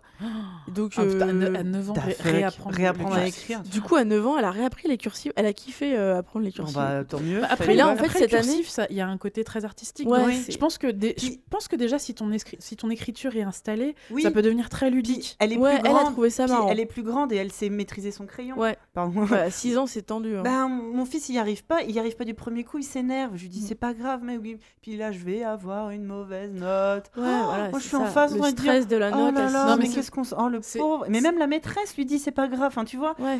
La Ah, il s'est mis la pression, il se quoi. met la pression Ouais. tout Mm. seul. Et là, euh, euh, et là, il avait un devoir d'écriture, mais c'est- vraiment l'enfer des devoirs d'écriture à la maison. Il n'y en a pas souvent, mais il se met dans des états de, de, de malheur. Enfin, Mais c'est vrai qu'en y réfléchissant, le cursif, Ça sert à rien Ah, mais quand ça Non, ça CP. sert à rien. Il y a plein de, il y a plein de pays qui ont laissé Je pense que tomber. c'est purement artistique. et c'est hein. ça, Enfin, et du coup, je, si- je sais pas si. c'est- adulte écrit comme ça. Si, tu, tu veux que je te montre mes notes? Moi, j'écris tout en cursif. Moi, j'ai C'est- fait en cursive, ouais. Ouais, mais, mais, mais, mais, mais du coup, enfin, il y, a- il y a quelque chose de très ludique et de très fun avec le cursif, que tu pourrais apprendre en Mais- second temps mais du coup, qui aurait beaucoup plus de sens plus tard, Oui. justement, quand Ouais. t'es plus grand. et, qui éviterait de la frustration. et, Ouais, c'est euh, ça. et- moi, je vois par exemple là, là, maintenant, donc elle a appris à écrire en cursive l'année dernière, du coup, hein, par, euh, bah, elle n'a pas, tellement le choix. Et là, cette année, on lui dit non, mais écris comme tu veux maintenant, voilà, on sait que tu sais Osef. écrire en cursive, Bah on s'en oui, tape, bah quoi. c'est ça. parce Et en que- fait, euh, là, pour aller plus vite, elle, elle m'a dit, elle, elle s'appliquait, elle aimait bien, machin. Et là, elle m'a dit, oh, c'est bon, vas-y, je suis repassée en bâton, euh, parce que pour les dictées, euh, je vais pas assez vite, quoi. Donc, oui. du coup, elle est repassée Mais en écriture. à partir de la sixième, plus personne regarde Ouais, comment t'écris, quoi. quoi. On s'en tape. on Et donc, euh, là où je voulais, je reviens sur les histoires d'écriture de, de mon fils, là où les, les- la- la- je trouve la maîtresse vraiment cool, c'est que d'habitude, il a toujours, enfin, il y a, il y a trois, il y a pas vraiment de notes dans sa classe, il y a trois niveaux. T'as euh, bonhomme qui fait la tête, Mm. bonhomme qui sourit et bonhomme qui sourit avec une couronne sur la tête. Mm. Et il a toujours bonhomme, euh, bonhomme qui fait la tronche en écriture. Et, et de temps en temps, il a un bonhomme qui sourit. Et là, euh, il a fait un devoir où vraiment, ça se voyait, il avait fait un super progrès, c'était des V. Mm. Et, et pareil, Ah, en V, hein. Et même moi, je suis là, mais putain, ça, je, je l'ai fait plus. Moi, les V, je fais un, Un V, quoi. un V, quoi. Un- un oiseau, quoi. voilà. Et là, et franchement, il avait fait des belles lignes. Enfin, c'était, c'était par rapport à ce qu'il fait d'habitude, c'était pas mal. Mais il a quand même, il a eu que bonhomme qui sourit. Mais la maîtresse a écrit bravo à côté. Mais il était triste parce qu'il a pas eu la couronne. Et j'étais là, mais regarde, la maîtresse a écrit bravo. Elle écrit pas ça aux autres enfants. Elle a, elle, elle a, elle a- elle a voulu te montrer, enfin, quel progrès tu as fait que pour toi. euh, et tu vois, même la maîtresse qui est, qui est comme, qui, est, qui est comme ça, bienveillante, même moi et tout. Et lui, euh, j'ai pas réussi du premier coup. Je me dis, putain, t'as 6 ans, on s'en fout, quoi. De toute façon, après, tu te... dans dans 15 ans, il y aura des ordinateurs, tu penseras, et l'ordinateur, il écrira. euh, C'est déjà- qu'on en est presque là. euh, je pense que. Il y a, y a que, y a hein. que moi qui fais des pages de calligraphie le soir. Donc. Mais non, mais c'est quand c'est agréable, quand c'est du plaisir. Oui, et ouais, quand, quand t'aimes euh, ça, ouais. T'écrivais pas comme ça en CP, quoi. Je- On non. va appeler. tes parents sont là, ils nous ont amené tes cahiers. Non, mais de fa- enfin, moi, de toute façon, ma, scala- ma scolarité, ça a été l'enfer. hein. J'étais, dans- j'étais, ma mère était instite. Bah oui. J'étais dans la classe de ma, dans le- Ah ouais, dur. dans l'école de ma mère et dans la classe de ma mère. Et après le collège, mon père était prof. non, je- euh, non, le- non, l'école, c'était pas le truc le plus épanouissant du monde. Oh, Mais, ma euh, pauvre, j'ai tellement envie de te faire un câlin. Bon, pff, mais non, mais moi, j'ai surtout aujourd'hui, j'ai énormément de compassion pour ma maman. Ouais. Parce que je sais comment j'étais en cours, c'est-à-dire que euh, je, je m'emmerdais hyper vite. Et quand je m'emmerdais, bah, je faisais autre chose. Bah ouais. Donc, euh, Ouais, pareil, ouais. je me souviens, euh, Tout le monde, je me souviens ouais. que machinalement, j'avais commencé à dessiner sur la table. Ouais. Le- le- L'instit a pété un plomb. Moi, j'ai repeint mes tables en sixième euh, Ouais. au collège. Je me faisais tellement chier que je dessinais sur ma table au crayon. C'était de l'art, quoi. Toutes mes tables euh, étaient... Et tous les soirs, je devais rester pour passer les planches Voilà. sur ma table parce que ben, tous les jours, elle était dégueulasse. C'est ça. Ben, moi, je Et donc, moi, les, les instits allaient voir ma mère pendant la récré en disant Ta fille, qu'est-ce qu'elle est chiante et, et tu vois, ma mère. Ah, sympa. Ouais. C'est pareil, j'étais, j'étais, euh, je pense qu'aujourd'hui on me qualifierait d'hyperactive. C'est-à-dire Ouais. que je, l'idée de rester le cul vissé sur une chaise, Ah ouais, non, non. mais c'était juste, c'était physiquement pas possible. Mais même nous adultes, Mais ça nous fait adultes, chier. euh, c'est Ouais. clair. Pourquoi tu demandes ça à un enfant? Et du coup, je, je finissais systématiquement par me mettre à genoux sur ma, sur ma Oui. chaise. Ouais. Donc j'avais toujours le cul en l'air, j'avais et, et, et le, je suis passée par la classe du directeur de l'école aussi, aussi, Ah c'est ouais. vachement plus drôle. Il fait, mais je sais pas ce qu'elle a, ta fille, a des épines dans le cul, on peut pas la laisser assise, elle est incapable de rester assise deux minutes. Et ma mère était là, par pitié, s'il te plaît. Et moi, moi, je m'asseyais euh, sur un. alors, je, je vais vous le mimer, ça va être fantastique. C'est surtout hyper radiophonique. Euh, tu sais, sur une jambe, euh, Oui. sur une seule jambe. Tu, tu plies une jambe sous ta fesse. ouais. Voilà. Et donc moi, je m'asseyais comme ça en cours. Et, Et, quand tu te levais, il te manquait une jambe? Non, c'est pas ça. C'est qu'une fois, le, le maître en CM1, dans, dans mon école primaire, il y avait que des maîtresses, sauf un maître en CM1 qui nous faisait peur, parce qu'il était très grand, très barbu. En fait, il était adorable. Mais il est passé à côté de moi, il a vu mon pied, il a tiré sur mon pied. Du coup, je me suis cassé la gueule comme ça. Et ben, j'ai plus, ja- j'ai plus, j'ai plus jamais. Bien, t- bonne mé- mé- méthode éducative. Ah bah, ah bah, je pense qu'aujourd'hui, il- il- enfin, ça, ça serait compté comme des comme violence sur enfant, ce qui est pas, pas, pas faux d'ailleurs. Il avait aussi l'habitude de mettre du scotch sur la bouche des élèves. Ah je pense ouais. qu'il ouais, il est parti à la retraite au bon moment, ce monsieur. Mais n'empêche que bah, je me suis plus jamais assise ça. comme ça. Nous, ils nous balançaient des crèmes, Oui. des trucs, ouais. Les craies, les, Les les tampons, tampons les, effacés. les tampons effacés en bois. dans la Putain, gueule. c'est méga violent ça. Ah, mais tu te rends compte, nous on dit ça en rigolant, on ferait ça à mon gamin aujourd'hui, je le défonce. Ah non mais l'instit clair, en tu sais face, que quoi. moi quand à l'école quand je disais ouais, mais le maître il est pas cool il m'a lancé il m'a lancé des craies mon père me disait mais tu sais moi à mon époque on mettait on joignait Ouais. les doigts comme ça Ouais, et on et mettait bim. des coups de règle en fer Ouais. Donc bon pff, La Ouais, craie, c'est ça. quoi. la craie dans la gueule, à la rigueur, enfin Ah, mais c'était le jamais, jamais Tu sais, quand il avait plus mais de craie, il balançait le tampon tellement il en pouvait plus, quoi. Moi, je me rappelle trop de ça, quoi. Mais moi, bah, ce fameux instinct est super bon en lancer de craie, c'est-à-dire qu'il visait bien, tu sais, tu la recevais. Ah ouais, t'avais un le mec, il a trop joué à Counter, quoi. Je pense qu'il il doit avoir un super ratio en, C'est ça, quoi. en Il FPS. devait quoi. être super bon en FPS, quoi. Ah, ouais. ah, les châtiments corporels. le bon vieux ah, c'est pas très Montessori, ça. hein. Non, pas trop non. on a bien, bien dévié, ouais. Ouais. Joli. Mais euh, Ouais. ouais. Mais tout ça, enfin oui, le, le- le- les, méthodes d'enseignement. euh, mais t'as pas mal de, de- d'instits au sein de l'école publique française qui vont quand même vachement. Oui, j'ai l'impression. C'est, en train de, Mhm. de prendre euh, quelque Bah, ils sont en train de chose. se hein. rendre compte que s'ils veulent intéresser euh, 30 élèves, De enfin façon, minima pas- à 25 sur 30, euh, ils sont obligés d'adapter leur méthode parce Et que puis- tout le monde n'apprend pas de la même façon. Mais en plus, quoi. mais même pour l'instit. Oui. Même pour la... Mets-toi à la place de l'instit. Ils sont tous déjà, ils sont sous-payés, ils sont surmenés, ils ont en face des élèves qui n'ont plus rien à foutre, à juste titre. Soutenu Euh, par des parents euh, qui Insupportables. Ouais. Ouais, ouais, je pense que Je pense que les, parents, sont relous. Ouais, Ouais, ouais. ouais, je Moi, j'ai des potes euh, qui sont profs et qui me disent non mais le pire c'est pas pire, les c'est gamins. les hein. parents, Ouais. je pense. Bah, le prof aussi a perdu de son. euh, Enfin, tu de vois. sa superbe le, le- le- le le- rôle social de- du prof euh, le- Ouais, après un prof qui est intéressant et qui est bon, euh, il reste euh, intéressant et bon et tout le monde le Ouais, mais respecte. le quoi. truc, c'est que généralement, on envoie les. Enfin, ça- si dans nos auditeurs, d'ailleurs, il y a des personnes qui, sont, euh, qui font partie de l'éducation nationale, euh, témoignez, ça nous intéresse. Mais moi, j'ai l'impression que tu as souvent. euh, c'est toujours les petits jeunes qu'on envoie dans des classes euh, chiantes à problème. Donc, généralement, ils pètent un câble. Et, euh, et ceux qui ont de l'e- et les profs qui ont de l'expérience, ils sont. euh, Enfin, tu vois, j'ai- y a quand même un, un- un problème de fonctionnement, j'ai l'impression. Mais, en même temps euh, les profs les vieux vont dire non mais moi j'ai passé bon, l'âge j'en de peux me faire chier avec les petits jeunes Ouais, ça. Mais, mais, Mais tout vois, ça pour dire que le moi, j'ai vu- fonctionnement. euh, Moi, j'ai vu le changement. euh, le, le- la- enfin, j'ai vu, ça ne va pas passer en trois ans non plus. Mais ma mère, moi, elle m'a raconté euh, ce, ce basculement de, de relation avec les profs, Ouais, avec les parents, pardon. parents. Elle, a, elle, a, elle, elle a commencé à enseigner au milieu des années 70. Et, euh, et elle s'est arrêtée euh, milieu des années, fin, fin, fin 2000, euh, 2010-2012, un truc comme ça. Et elle me disait, la relation avec les parents a complètement changé. Alors, D'un coup. euh, ça, elle m'a dit le basculement s'est fait en 10 ans. Elle me dit Ouais. en 10 ans, j'avais plus du tout la, la- la- Ouais.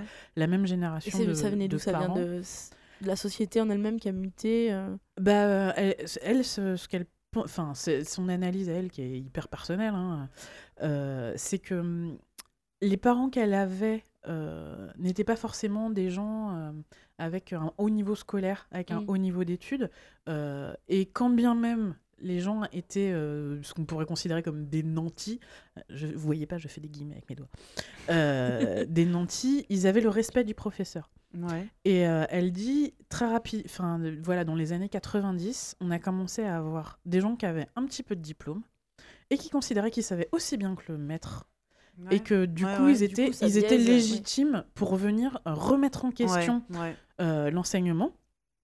Et dans le prolongement de la remise en question de l'enseignement, il y a eu un- une remise en question des méthodes d'enseignement. Ouais, ouais, ouais. Et, euh, et elle dit ça a été très très vite. Et euh, à la fin, elle me, elle me racontait des trucs où, euh, où les parents venaient lui dire Mais de toute façon, euh, ce que vous enseignez à mon, à mon enfant, ça ne l'intéresse pas. Il est déjà rendu beaucoup plus loin, trouve autre chose à lui faire faire. mais oui, mais j'ai que ça à foutre. bah oui, mais c'est-à-dire que dans la classe, il y a aussi des enfants qui sont vraiment à la traîne. Donc votre enfant, il s'en sort très bien. Donc quand il a fait ses exercices, bah, je lui dis Il va prendre un livre, il fait ce qu'il veut. euh, moi, je m'occupe de ceux qui sont à la traîne. Bah Oui. mais non, mais moi, il s'ennuie, donc il faut que vous, vous lui fassiez des exercices exprès pour lui. Ouais. Euh, ouais, bah, ou sinon, il peut aller aider les autres élèves. Non, mais euh, on n'est pas là pour enseigner à votre place. Ouais. Ouais, Bon, donc là, ouais, bah, C'est là où Oula. le fonctionnement traditionnel de l'école. Mais J'avais lu il y a pas longtemps un, un article super intéressant qui parlait de l'école telle qu'elle existe aujourd'hui, qui donc a été créée euh, grosso modo, enfin qui n'a pas énormément changé depuis Jules Ferry et l'enseignement obligatoire, enfin qui a quand même Mm. juste 100 ans, et qui a été créée à une époque où la société avait besoin euh, d'ouvriers, euh, enfin de, de personnes euh, où la société était très verticale et où on avait besoin de former de futurs ouvriers qui obéissent à des ordres. C'est-à-dire que donc on les mettait dans des classes assis tous face à un professeur qui disait 2 plus 2, tout le monde répétait 4, c'était parfait parce que dans la vie professionnelle, C'est ce on- qu'on allait ce qu'on est- ouais. et c'est comme ça que la société fonctionnait. Mm. Et que, ben, alors étonnamment, on s'entend, les choses ont un peu changé et qu'aujourd'hui la société ne fonctionne plus comme ça. On est mais que une- l'école est toujours comme ça. On est dans une société vrai, où on ouais, demande aux gens d'être hyper flexibles C'est ça. et on les met dans des structures éducatives qui sont hyper rigides. C'est Ouais. exactement ça. Et du coup, après, on s'étonne d'avoir des gens qui arrivent sur le marché de l'emploi et qui sont pas adaptés à la vie en entreprise. Ils sont T'as des, perdus. t'as des, t'as des, t'as Voilà. des gamins, parce que ça y est, je suis assez vieille pour dire qu'à 25 ans, on est des gamins. T'as des gamins de 25 ans qui ont des diplômes ras la gueule, Mm. Qui, sont debout comme des couillons parce que euh, Bah, moi, j'en ai- ils savent rien faire. quoi. On, leur apprend pas à se Ouais. vendre, on leur apprend Ouais. pas. J'ai l'impression qu'il y a un vrai souci de de, euh, de self-esteem et de self, enfin de, de de connaissance de soi-même en fait. Bah, parce qu'on leur, a, d'interac- d'interac- d'interaction avec les autres. on leur a ouais. toujours appris à répondre à un exercice et ils attendent, ils attendent les ça. ordres. Bah, moi, j'ai un de mes collègues là qui est tout jeune, pareil, il doit avoir 23-25 ans, et euh, il a le comportement type de l'école. C'est-à-dire qu'on lui a donné un chantier à faire. Il sait qu'il est bon, il sait qu'il peut le faire, donc il y va. Sauf que il appartient à une équipe de développement Hmm et que tout ce qu'il fait, ça a besoin, enfin, ça a des interactions avec ses collègues, etc. Sauf qu'il est incapable de partager ses idées, de transmettre ses idées, et surtout, il est terrifié à l'idée de parler à quelqu'un. Bah oui. Ah oui, Donc- mais parce que hein. l'école est hyper compétitive. Au lieu d'être collaborative, Ouais. elle est compétitive. Après, c'est aussi, non, c'est aussi très français parce que tu vois, genre dans les autres pays, Oui, on la parle de la France. compétition, hein. la compétition est là aussi dans les autres pays, dans l'éducation. Mais comme, enfin, dans le système anglo-saxon, que ce soit aux États-Unis ou en Angleterre, Mhm. on t'apprend vraiment à t'exprimer à l'oral, etc. Ouais. Pour donner un exemple, à l'école primaire en Angleterre, tous les mois, il y a des, des, des événements qui s'appellent des sharing assembly, où en fait les classes passent une par une et les enfants passent sur scène. Ouh. Mais genre à l'âge de 5 ans, tu vois. Ouais, mais si devant tu commences tout l'école, petit en même devant temps. la moitié de l'école. Du coup, ça développe une aisance à l'oral que nous, on n'a pas, hein, Ah parce ouais. qu'on n'a jamais eu. hein. Et euh, Oh, quand fait tu dois faire un exposé, que tu transpires Ah non, deux heures avant. tu sais, euh, les poésies du coup, qu'il euh, fallait apprendre et réciter devant toute la classe, aïe, où tu faisais cacamou déjà le matin au réveil. C'est ça. Et bah là, du coup, en fait, eux, c'est normal. Ouais. On leur apprend à s'exprimer à l'oral, à partager leurs trucs. Tous les lundis matins, il y avait sharing. C'est-à-dire qu'ils arrivaient le matin, il y avait quelques élèves qui allaient partager ce qu'ils avaient vécu le week-end Ouais. devant toute leur classe. Et en fait, le partage et le fait de parler à un groupe devant, euh, en se levant, etc., c'était normal. Ouais, et puis le truc qui est cool, c'est qu'ils partagent une expérience. Donc Voilà. en plus, ils peuvent pas être jugés sur, Oui, sur, non, leur, sur leur, pas une leur connaissance, connaissance. exactement. Ouais, ouais. Et, euh, et du coup, je trouve ça chouette parce Ah, que euh, ouais. quand tu arrives en entreprise, tu sais partager tes idées. Ouais. Tu sais pas encore synthétiser tout ça parce que t'es trop jeune. euh, Oui. Mais du coup, tu sais, un minima, te tenir, te battre un peu pour tes idées et être capable de t'exprimer et de t'adapter à ce que les autres vont comprendre, de répondre à des questions, etc. Et je pense que le système français, en, termes, en tout cas en termes d'aisance à l'oral Ah oui. et de public speaking, c'est enfin, c'est- c'est- c'est- c'est foireux. quoi. Euh, oui, Ouais, parce que c'est pas considéré comme. euh, Non, alors on te l'apprend quand tu, quand tu décides de faire des, des études, par Oui. exemple comme une école de commerce, étant donné qu'on sait que tu vas t'orienter vers des métiers qui vont être quand même liés à la vente ou du marketing, des trucs comme ça, on t'apprend Ouais, à mais t'as parler. déjà 20 ans. Voilà, mais t'as déjà 20 ans, donc c'est, j'ai envie de te dire, Ouais. t'es, déjà tu, enfin tu, Bah, t'es- tout- t'es, t'es pas bien une semaine avant. tu Ouais, vois. Et puis c'est de toute façon, si tu si, si as un vrai blocage pour parler euh, à le, enfin, devant des gens euh, à l'oral, euh, à 20 ans, c'est un peu tard pour le corriger. Enfin, tu Bah, vois, tu peux il faut, encore, ouais, mais... mais- il faut qu'il y ait une vraie démarche derrière. Ça va pas se corriger tout seul, quoi. Alors, si tu Non. fais une fois par semaine depuis tes 5 ans. C'est ça, c'est easy quoi. Tu, Ouais. tu sais, tu sais le faire. euh, t'as pas peur de le planter surtout. T'as pas peur de dire un truc et d'être challengé sur tes idées. Ouais. T'as pas peur de te retrouver face à ton boss qui va te dire euh, ton truc c'est de la merde. Non. Mais Parce qu'en fait, t'as as, construit, ton, t'as construit ton estime de toi-même. Donc tu sauras te battre, tu sauras dire bah non, t'as pas, t'as pas raison, ou tu vois. Mais la peur de l'échec, je pense, c'est le Ouais, du problème souci, aussi. hein. Parce que euh, j'ai l'impression que c'est beaucoup de clichés, mais c'est quand même quelque chose qui revient beaucoup. On dit souvent qu'en France, on a peur de se tromper, que le- le- le- Mm. l'échec est toujours vu. Tu t'es trompé une fois. Mm. C'est mort, enfin, alors que c'est la base de l'apprentissage. hein. Genre, ouais. tu te réveilles pas un matin, ton enfant il a un an et demi, d'un seul coup il sait marcher du jour au lendemain, il va se casser la gueule mille fois avant de réussir à Mm. marcher une fois. C'est comme ça qu'on apprend. Mm. Et, et, et, euh, et on encourage, on, on stigmatise tellement l'échec que bah, du coup, il faut, c'est plus sûr de rien faire. Plutôt que d'essayer Ouais. de te planter. quoi. Alors c'est en train quand même de changer un peu. Enfin, Ouais. Mais c'est c'est vrai que c'est, par- particulièrement en France, je pense qu'on n'a pas forcément cette culture de l'échec. Mais j'ai l'impression quand même dans le monde des startups, etc., il y en a quand même de plus en Ouais. plus en France, où on commence à comprendre que l'échec fait partie de l'histoire de la. De- de après, il y a l'inverse, il y a planté les millions de tes. C'est ça. Bah, après, il y en a, il y en a, en effet, il y a des, il y a des serial entrepreneurs, tu veux, qui fail euh, mille fois. euh, Et le qui apprennent possible, jamais rien. ouais, ouais. Euh, Il y a un moment, euh. Voilà, il y a quand même un juste milieu à trouver, mais, euh, mais je pense Mais que oui. il y a un souci avec la peur de, de Ouais. l'échec, Moi, je. Mais discutais des tout petits. euh, mon, mon, mon collègue euh, qui est euh, roumain. et qui, donc, qui, est venu, qui est venu passer euh, quelques mois en France. Et il me dit, je comprends pas. Quand je dis aux gens, euh, est-ce que vous parlez anglais Euh, Ils me disent tous non, non, non. Et en fait, euh, quand euh, on se retrouve en réunion et qu'ils sont obligés de parler anglais, bah, en fait, ils se démerdent. Donc, Ouais. euh, qu'est-ce que j'ai? Pourquoi? Ouais. Pourquoi ils veulent pas me parler en anglais? Ah oui, il s'est senti. Ah ouais, euh, Il pense- ouais. il, il s'est- il s'est vra- il a vraiment cru que le problème venait de lui. Et donc j'ai dû lui expliquer que bah non, en fait, c'est juste que euh, les gens ont peur d'être jugés sur leur niveau d'anglais. Donc ils préfèrent ne pas te parler plutôt que t'aies l'impression qu'ils sont nuls en anglais. Il me fait, Ouais. il me fait, mais c'est débile. Non, c'est Bah français, monsieur, c'est français. On ça, en est c'est- fiers. C'est euh, vrai que ça, moi, je le vois en entreprise. euh, c'est hyper marrant d'entendre les Français parler anglais parce que tu sens qu'ils n'ont pas le choix, mais tu sens que. C'est une souffrance de chaque instant. C'est quoi. difficile, quoi. Mais on en revient avec les, les- les questions orales. hein. On est quand même, je pense, le seul pays à apprendre des langues euh, à l'écrit seulement, et pas à l'oral. Ouais, on est rarement plongé dans la culture du pays, quoi. Bah, déjà parce que généralement nos, fr- nos, par- nos parents, nos profs sont déjà pas forcément euh, eux-mêmes très à l'aise à l'oral. hein, mais Mm. j'ai eu très peu de profs de langue. J'ai eu une prof d'anglais qui parlait anglais nativement. Moi j'ai que- j'ai vu que des natifs. Ah Moi bah. aussi, j'ai eu que des Oh. natifs, quoi. Ah ouais, non, alors, pas moi. Moi, j'étais dans le privé, soi-disant, euh, tu vois, les écoles. euh, ah ouais, non, moi, j'ai toujours eu des profs, euh, tu sais, take your book, take your book on page 22. Toi, t'es là, oh, putain, ça va être long. non, non, c'est vrai que le, le système est un peu différent, Ouais. quoi. Mais euh, Ouais, bon. on s'en Ouais. est sorti. Et pour revenir à toi, tes, tes enfants, comment tu, comment, euh, c'est quoi leur niveau de geekerie? Comment est-ce que tu partages tes passions geek Euh, avec elles Alors, mes enfants, alors c'est assez bizarre, mais comme nous, c'est vrai qu'on est tous les deux dans l'univers de. On est beaucoup dans l'informatique ou dans la pub sur internet, etc. Assez bizarrement, euh, on n'a pas trop poussé les écrans à nos enfants.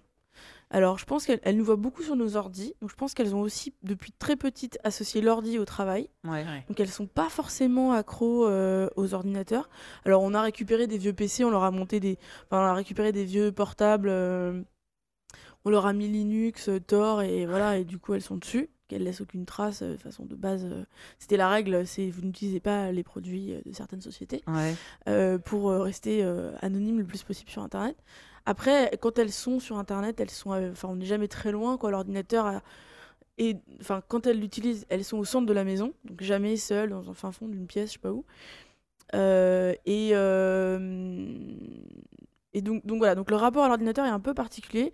Après, euh, on joue aux jeux vidéo un peu avec elles. Donc on est amené par exemple à jouer à Skylander sur la PS4 Ouais. ou à la On Wii. parlait il y a pas longtemps. Ouais. Voilà, on peut jouer à Just Dance sur la Wii, on peut jouer à Mario Kart, elles sont ultra fans. Elles ont des DS, donc euh, elles jouent pas mal à Pokémon. Bien, bonne DS. petite. Pokémon, c'est un- d'ailleurs, c'est un super jeu euh, pour les enfants. Je qui... ne cesse de le dire. Voilà, c'est un super Pokémon sur DS, c'est un super jeu n'importe quelle version pour les enfants qui ont 6-7 ans et qui commencent à lire parce Ouais. que ça leur donne super envie de lire parce qu'en fait tu peux rien faire dans Pokémon si tu sais pas lire. Ouais. Et donc du coup moi ça a été le deal avec ma grande, c'est tu joues, t'as une DS et t'auras Pokémon quand tu sauras un peu lire et donc elle l'a eu en anglais euh, assez rapidement et euh, du coup euh, ça l'a un peu encouragée aussi. Et euh, donc elles jouent sur DS. Euh, Qu'est-ce qu'elles font? Alors truc marrant par exemple truc donc là je pense qu'on a poussé la geekerie un peu loin mais c'était rigolo je suis partie euh, cet hiver avec ma grande donc à 10 ans au euh, CCC à Hambourg donc il y a un congrès de hackers et euh, donc là-bas elle a découvert euh, bah voilà qu'on prenait pas des photos des gens euh, sans leur poser la question qu'il y avait Mhm. toute une histoire euh, de d'anonymité d'anonyme bon Ouais. de être anonyme sur internet Euh, tous ces tous ces concepts là elle a appris euh, à souder donc elle a créé euh, elle a créé son premier device euh, elle-même euh, avec des circuits intégrés etc Ah, génial. donc elle a appris à souder Euh, elle a appris à faire du lockpicking donc à ouvrir des cadenas euh, pour s'amuser hein. Euh, on lui a bien dit c'est à la maison on ne fait pas ça dehors on ne va pas Non, mais c'est bien, c'est bien. tu vois donc ce- c'est un peu du système D quoi Ouais. Euh, donc là on a poussé je pense euh, on a poussé le truc loin Ah, c'est Ouais. pas mal, ouais. Mais c'est c'est hyper cool. Moi, Non, je trouve ça génial. super cool. Mais tu m'étonnes. Et du coup, et quand, on, quand j'étais chez Google, elle était venue faire un atelier Cano où elle avait donc monté euh, son PC avec un Raspberry Pi. Euh, donc il y avait un Raspberry Pi et il y avait donc un écran, une tablette et un clavier. Et donc là, elle avait fait un peu de Python avec d'autres enfants. Donc euh, le séquentiel, c'est un truc qu'elle qu'elle qu'elle peut comprendre. euh. Ouais. Après, j'ai pas plus poussé que ça parce que je pense qu'elle a plein de trucs à faire dans sa vie, mais euh, euh, c'est pas compliqué. Il y a plein d'applications qui existent sur mobile Ouais, pour apprendre à de faire du plus Python, plus, comme ouais. Hopscotch par exemple, qui est très bien Ouais. sur iPad. Comment tu dis? Hopscotch. On a parlé de celle-là aussi. Ouais, ça c'est bien. Ouais. Euh, mais euh, ouais, il y a Google aussi qui propose des trucs sur euh, code.org où tu peux coder ton étoile des neiges euh, de Frozen. Euh, ça, c'est hyper cool. Ça y est, je suis fan. donc ça, elle l'a fait aussi avec son papa. Elle, a dessiné une toile des neiges en, en Python. Euh, Enfin voilà, c'est des, c'est des trucs comme ça. Donc en fait, on n'a pas. Je pense que ça fait partie de la vie en fait. Enfin, Ouais. je pense qu'on leur a présenté aussi les nouvelles technologies, que ce soit des devices ou des applis ou des jeux, comme faisant partie d'un univers et faisant partie d'un tout, et ne devant pas passe- passer au-dessus de jouer au Lego, Ouais. aller faire du vélo, euh, jouer au ballon. Ouais, Lire un ouais. bouquin. Voilà. Donc c'est au même niveau C'est que une tout le reste. activité comme, comme Voilà. les autres, pas, pas, pas diabolisée. et Exactement. pas- Donc les consoles sont accessibles tout le temps. Euh, les bouquins sont au même titre que les bouquins, les BD, les jouets. C'est à disposition. Voilà, c'est à dispo. Euh, maintenant, on contrôle quand même un peu la DS parce qu'il faut pas non plus que ça dépasse un certain laps de temps. Parce que là, par contre, tu peux pas mettre un enfant et lui dire t'en as pour 20 minutes. Il faut quand même. Ah ouais, non. T'es ouais. obligé de le contrôler à un minimum parce que sinon, il Bah se déjà, rend pas tu commences toi par essayer de te dire bon, allez, je joue à la DS 20 minutes et Ah après ouais. j'arrête. C'est ça, déjà toi-même, t'as du mal. donc-. Donc du coup, voilà. Mais du coup, bon, là-dessus, on contrôle un peu quand même. Mais globalement, il y a... on n'a pas constaté de Puis grosses... tu peux très bien faire d'un seul coup jouer 4 heures à Pokémon un jour, et puis le lendemain, en fait, tu. Ouais, bon, ça arrive rarement, tu- cela dit, mais ouais. Enfin, tu vois, si tu fais un excès une fois, euh, Ouais. Après, tu vois, ça elles veut pas dire que. Elles lisent beaucoup de, elles lisent beaucoup de comics. On a beaucoup Ouais. de Marvel à la maison, donc elles sont très comics aussi. Euh, elles sont, elles ont, on, a- on leur a lu euh, le Hobbit, Ouais. euh, Bilbo le Hobbit, donc euh, voilà, elles, connaissent, elles commencent à connaître un peu l'univers du Seigneur des Anneaux. Euh, ma grande, elle est au sixième Harry Potter, là, elle est en train d'attaquer le sixième en anglais, donc elle est à fond. C'est cool quand ils commencent à avoir cet âge-là. Enfin, tu peux Ouais. vraiment développer. Et des- ça, c'est des- vraiment chouette de Ah, pouvoir partager. Harry Potter avec elle. Moi, j'adore quoi. Ouais. Et du coup, quand là, elle a fini le cinquième, c'était un peu tragique, mais euh, Oui, oui c'était euh, tragique. oui. C'était tragique, mais euh, mais du lequel coup, le cinquième? Je suis, je, suis, je, suis, je, suis, un peu noob. hein, Euh, le cinquième, c'est euh, euh, l'Ordre du Phénix. C'est lequel celui-là? Je- On va pas spoil. Non, non, mais euh, c'est. Si c'est c'est- euh, Tu sais, c'est- c'est- avec la prophétie, tu te souviens? On, te, on te Ouais, racontera en on fera antenne. offline. Ouais, On ouais. fera un off, ouais. Euh, donc voilà, donc là, elle est dans le 6, donc qui va être tragique aussi, mais elle ne le sait pas encore. Ouais. Euh, Ouais. Mais- tu la vois en train de bouquiner, à chaque fois que tu passes, tu fais. C'est juste pour la décourager. Mais quoi Mais qu'est-ce qui se passe? Non, mais une fois, ouais, une fois, je l'ai retrouvée comme ça en train de lire. euh, elle me fait Oui, euh, Dumbledore s'est fait arrêter pour aller à Azkaban. Elle était en larmes. Je fais Oh putain, merde. là, la fin du bouquin va s- s'annonce un petit peu tendue, là. je, je commence à avoir un peu peur. Je me dit, Ah, peut-être l'arrêter, là. Donc, non, c'est vrai que c'est chouette de pouvoir commencer à partager Ouais. sans, sans que ce soit vraiment purement geek, mais c'est de la culture geek pour moi. Oui, oui. Et euh, je trouve ça chouette de pop, pouvoir. C'est euh, génial quand tu commences à partager avec ouais, tes ouais. enfants des On trucs leur a- que t'aimes bien. On leur a installé, qu'est-ce qu'on on a installé Warcraft, je crois, sur un ordi aussi pour leur montrer un peu Warcraft. Ouais. Warcraft. Euh, voilà, donc c'est des petits trucs comme Mais ce ça. qui est marrant, mais- c'est que nous, en tant que parents autoproclamés geeks, ça nous semble être euh, pas normal, mais Mm. tu vois, Assez naturel. assez naturel. Je pense qu'il n'y a pas beaucoup de gamines de 10 ans Non, qui connaissent Warcraft, le Python, mais euh, enfin, tu vois, quoi. mine de rien, la divergence avec ses camarades va commencer à gentiment se faire. Ouais, bah moment, écoute, quoi. je sais pas, je pense pas Ouais, qu'elle le sente pas, trop. Non, non, enfin, quand je dis divergence, Ouais, c'est pas. C'est pas euh, euh, c'est pas ce que je voulais dire. Enfin, tu Ouais, vois, ouais, non, non. Moi, je plutôt une, dire, euh, une typologie. Ouais, quoi, une de- appétence pour certains voilà, domaines. C'est pas Et tous les parents qui euh, font ça. C'est ça. Et du coup, c'est vrai que c'est cool parce qu'elle est entourée de, de gens qui sont naturellement un peu, qui ont une approche un peu scientifique aussi. Donc, je pense qu'elle est dans un univers, voilà, son, par exemple, son, son papa, c'est vrai qu'il est très euh, pédagogue, très scientifique dans son approche de la vie. Donc en fait, elles apprennent vachement euh, avec lui aussi. Dès qu'il y a un truc à expliquer, il l'explique super bien. Ouais. Donc, enfin, fatalement, euh, t'as envie d'apprendre dans ces cas-là. tout quoi. le monde, enfin c'est le cerveau humain est fait comme ça. Ouais, on, voilà. on veut toujours savoir pourquoi, comment et qu'est-ce qui Mm. se passe. euh. C'est ça. Et du coup, sa petite sœur suit. Enfin, Ouais. elle est un peu différente aussi. Enfin, forcément, elles sont très différentes. Donc, elle suit un peu, elle fait d'autres choses, mais voilà, elle est, elle est aussi très branchée DS quand même. Tu vois, Mario Kart, c'est c'est quand, même- c'est quand même super cool. Donc, Ouais, carrément. euh, donc du coup, euh, ouais, très Mario Kart. euh, euh, elle, a- elle fait pas encore trop bien le tri entre les trucs qu'elle voit sur Internet. Et tu vois, genre YouTube, quand elles ont des questions et que moi, je pas forcément la réponse, hein, parce que je m'appelle pas Wikipédia, je leur dis, bah, tu vas chercher sur YouTube ou tu vas chercher sur Google. Puis aujourd'hui, il y a YouTube Kids aussi, Ah ouais donc ça, faut qu'on le Mm. paramètre, mais c'est vachement bien comme Mais application. C'est arrivé en France ou pas? Ouais, ça y été- est, c'est arrivé il y a à peu ça marche près un mois? Euh, C'est YouTube avec un filtre, avec un filtre Kids. un espèce de filtre euh, kids. Voilà. euh, voilà. Si tu fais des bien. recherches un peu. S'ils font des recherches, des questions que n'importe qui peut se poser, mais qu'ils les posent dans YouTube Kids, euh, ils auront des réponses adaptées à Ouais. leur âge. Ils vont Mm. pas se retrouver avec des trucs Sur la chelous, fusion euh, nucléaire, tu vois, Ouais. genre euh, comment on fait les bébés Voilà. Ils ont moins de chances de tomber sur, euh, sur YouPorn. C'est ça. il y a moins de chances qu'ils tombent sur un truc, euh, un truc dégueu. Sur. YouPorn, Ouais. ils font rarement des bébés. Enfin, Non. Ils s'y prennent pas très bien. Ils ont pas réussi encore. Il n'y a pas de bébé YouPorn. C'est comment, comment on ne fait pas des bébés pour, euh, pour YouPorn, ouais. Mais du coup, dans YouTube Kids, c'est pas mal et tout. Mais bon, voilà, c'est. euh, Et donc jusqu'à ça a été euh, ça a été déployé dans les pays anglo-saxons et, je- Et là, c'est arrivé jusqu'à il y a pas ouais. longtemps c'était pas encore dispo en France. Ouais, ouais, c'est arrivé il y a peut-être un mois. Je l'ai installé là récemment. euh. Mais du coup, me c'est pas... c'est un truc que tu installes alors? Enfin, que Ouais, tu- c'est une application à part. D'accord. Ouais, ouais. Donc c'est ça qui est bien. Et tu vraiment, tu la paramètres après, toi, en tant que parent. Et euh, tu, tu mets un peu les, les âges, etc. Ouais. Euh, tu as l'historique aussi après si tu as, Ouais. tu vois, si t'as besoin. Mais c'est vrai qu'aujourd'hui, il y a plein d'outils euh, ou d'applis ou de, de choses qui permettent aux enfants de, de s'épanouir avec les nouvelles technologies dans un milieu un peu, un peu safe. Un euh, peu cadré, ouais. Un peu cadré, ouais, ouais. Donc c'est quand même vachement bien. Ouais, c'est pas on mal. arrive à une certaine maturité du média Bah, qui c'est- fait qu'il y a plein de C'est-à-dire trucs. qu'on euh, n'a plus le choix c'est plus le contrôle, quoi. Ouais, Oui. entre euh, rien du tout ou euh, moi derrière ton épaule tout le temps Voilà. pour vérifier ce que tu fais Ouais. ou euh, euh, open bar Ouais, ou de ouais. toute façon là on sait pas ce que tu fais où et- tu peux ouais. aller acheter de la drogue et. C'est ça. ou devenir ami avec euh, Lisa la petite fille de 7 ans à côté de chez toi qui en ça. fait s'appelle Jean, Jean Eudes et, euh, et qui a 50 ans et qui Ouais. se gratte le ventre. C'est ça. Ouais, ouais, ouais. Non, mais, c'est vrai qu'on on Mm. commence à avoir un Pa- système Pardon à tous les gens Eudes. qui, qui ont 50 ans et qui se grattent le ventre. Pardon. Pas- Vous avez compris ce qu'on voulait dire. Mais ouais, oui, non. euh, donc voilà. Donc euh, en plus, on vous recommande euh, YouTube Kids. Ouais, Ouais, non, c'est- c'est bah, tu vois, je, je connaissais pas. Bah, moi, il est encore un peu petit pour ça, mais, euh, mais oui, je commence à me poser la question de comment, euh, comment je vais l'initier à tout Ouais. ça. Pour l'instant, il est, il est sur aucun truc connecté.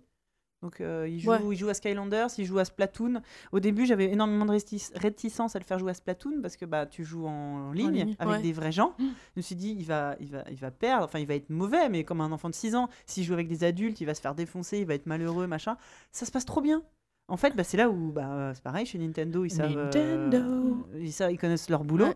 Et déjà, tu peux pas, tu peux pas te parler, donc Mm. tu peux pas. Ouais. Personne sait que derrière l'écran, il a 6 ans. Ouais. Euh, et le jeu, il joue pas si mal. Enfin, et comme c'est joué par niveau, tout se passe super bien. Pour le coup, le multijoueur de Splatoon, c'est super bien géré. Et euh, ouais, moi, je trouve qu'hésitez pas à, à- à faire jouer vos enfants, ouais, peut-être à partir de 6-7 ans. C'est une super bonne initiation euh, à ce genre de jeu. C'est compétitif, mais en même temps euh, marrant. C'est des parties très courtes. Compétitif coop. euh, Oui, ouais, ouais. partie- Un peu comme euh, Clash coop. Royale, quoi. Je ne connais pas Clash Bah, Royale. Clash Royale, oui, pour le coup, il n'y a pas de coop, c'est que Non, compétitif. Pas de mais, coop. Mais, euh, du coup, c'est pareil, t'as c'est pas plus de de la chat ni stratégie, rien, ouais. donc c'est pas mal, quoi. ouais. Parce que du coup, t'es tranquille. Enfin, tu... Non, c'est vrai qu'il y a plein de trucs. euh, c'est de trouver des trucs un peu sympas et safe pour, pour les Mm. mômes, pour ça. Bah, on sent que ça y est, les- la culture geek, la génération geek est parent.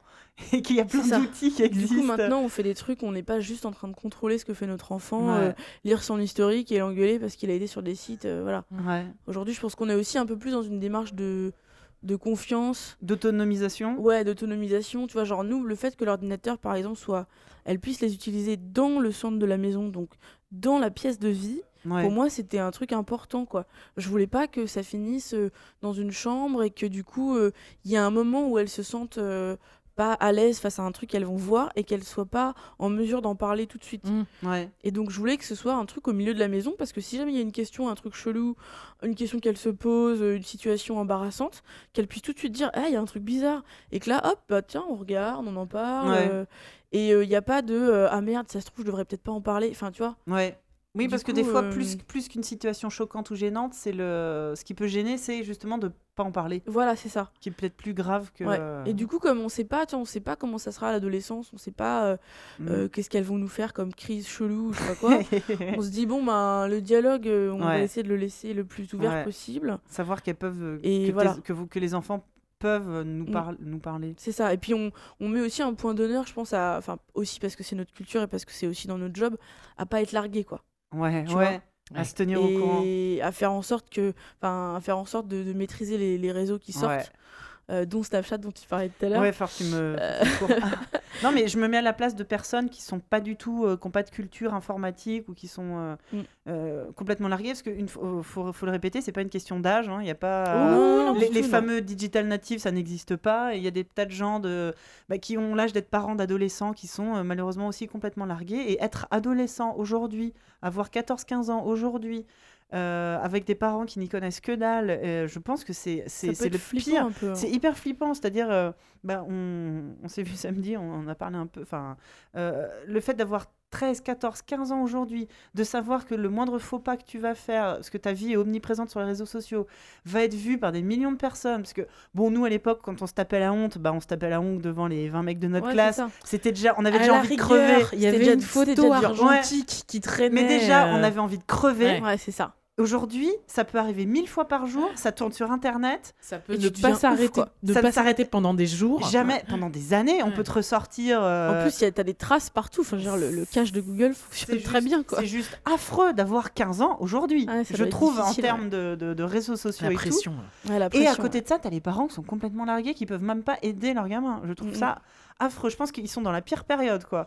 Alors que Ouais. euh, ceux qui sont nos enfants aujourd'hui, on va essayer, nous, en tant que parents, bah, de s'éduquer un peu à ça, de les éduquer eux. Ils ont peut-être un peu plus de chances de, de s'en sortir. Ouais.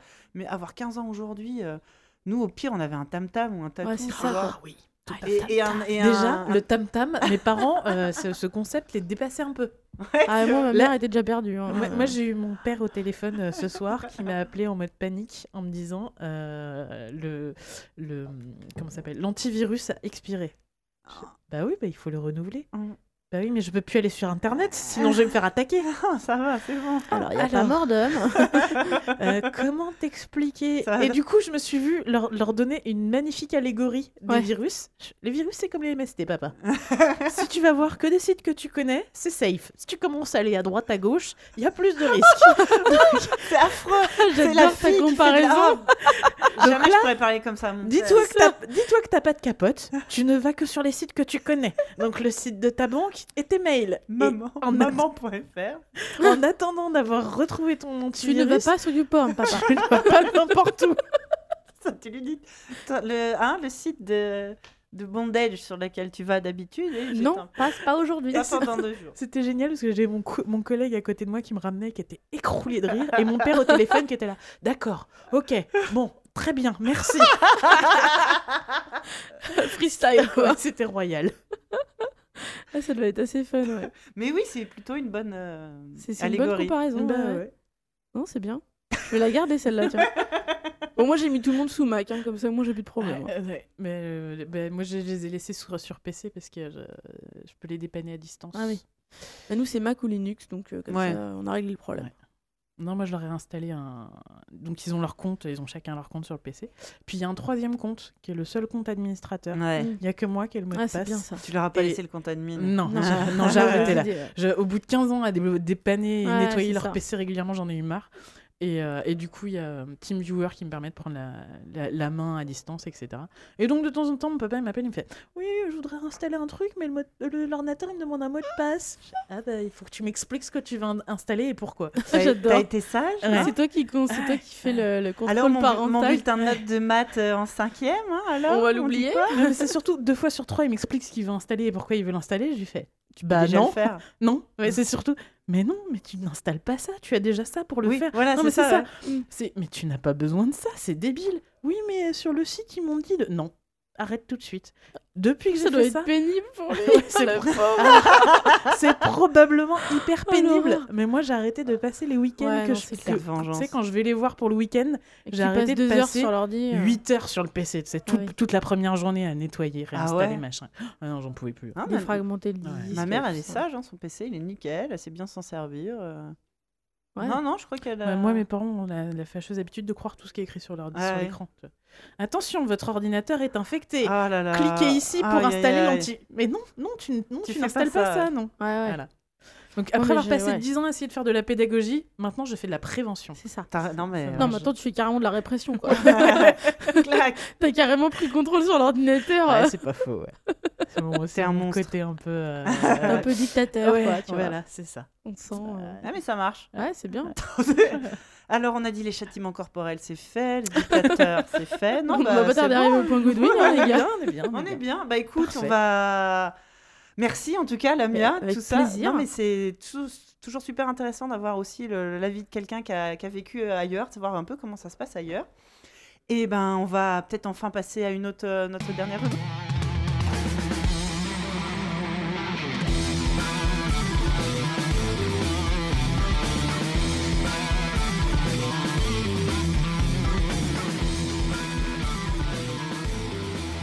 Et en travaux pratiques euh, ce mois-ci, bah, alors c'est pas compliqué, hein, c'est moi qui ai choisi. Tu veux, tu as, t'as un petit. Ah ouais. Ah ouais, Là, pour le coup. sais, je- là, Travaux pratiques. ouais, j'ai- Alors la mienne va avoir peur par contre. Ouais. Ah, ça fait tellement de souvenirs.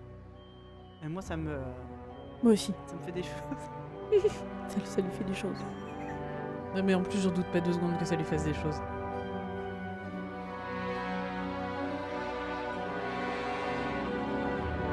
Meilleur générique du monde.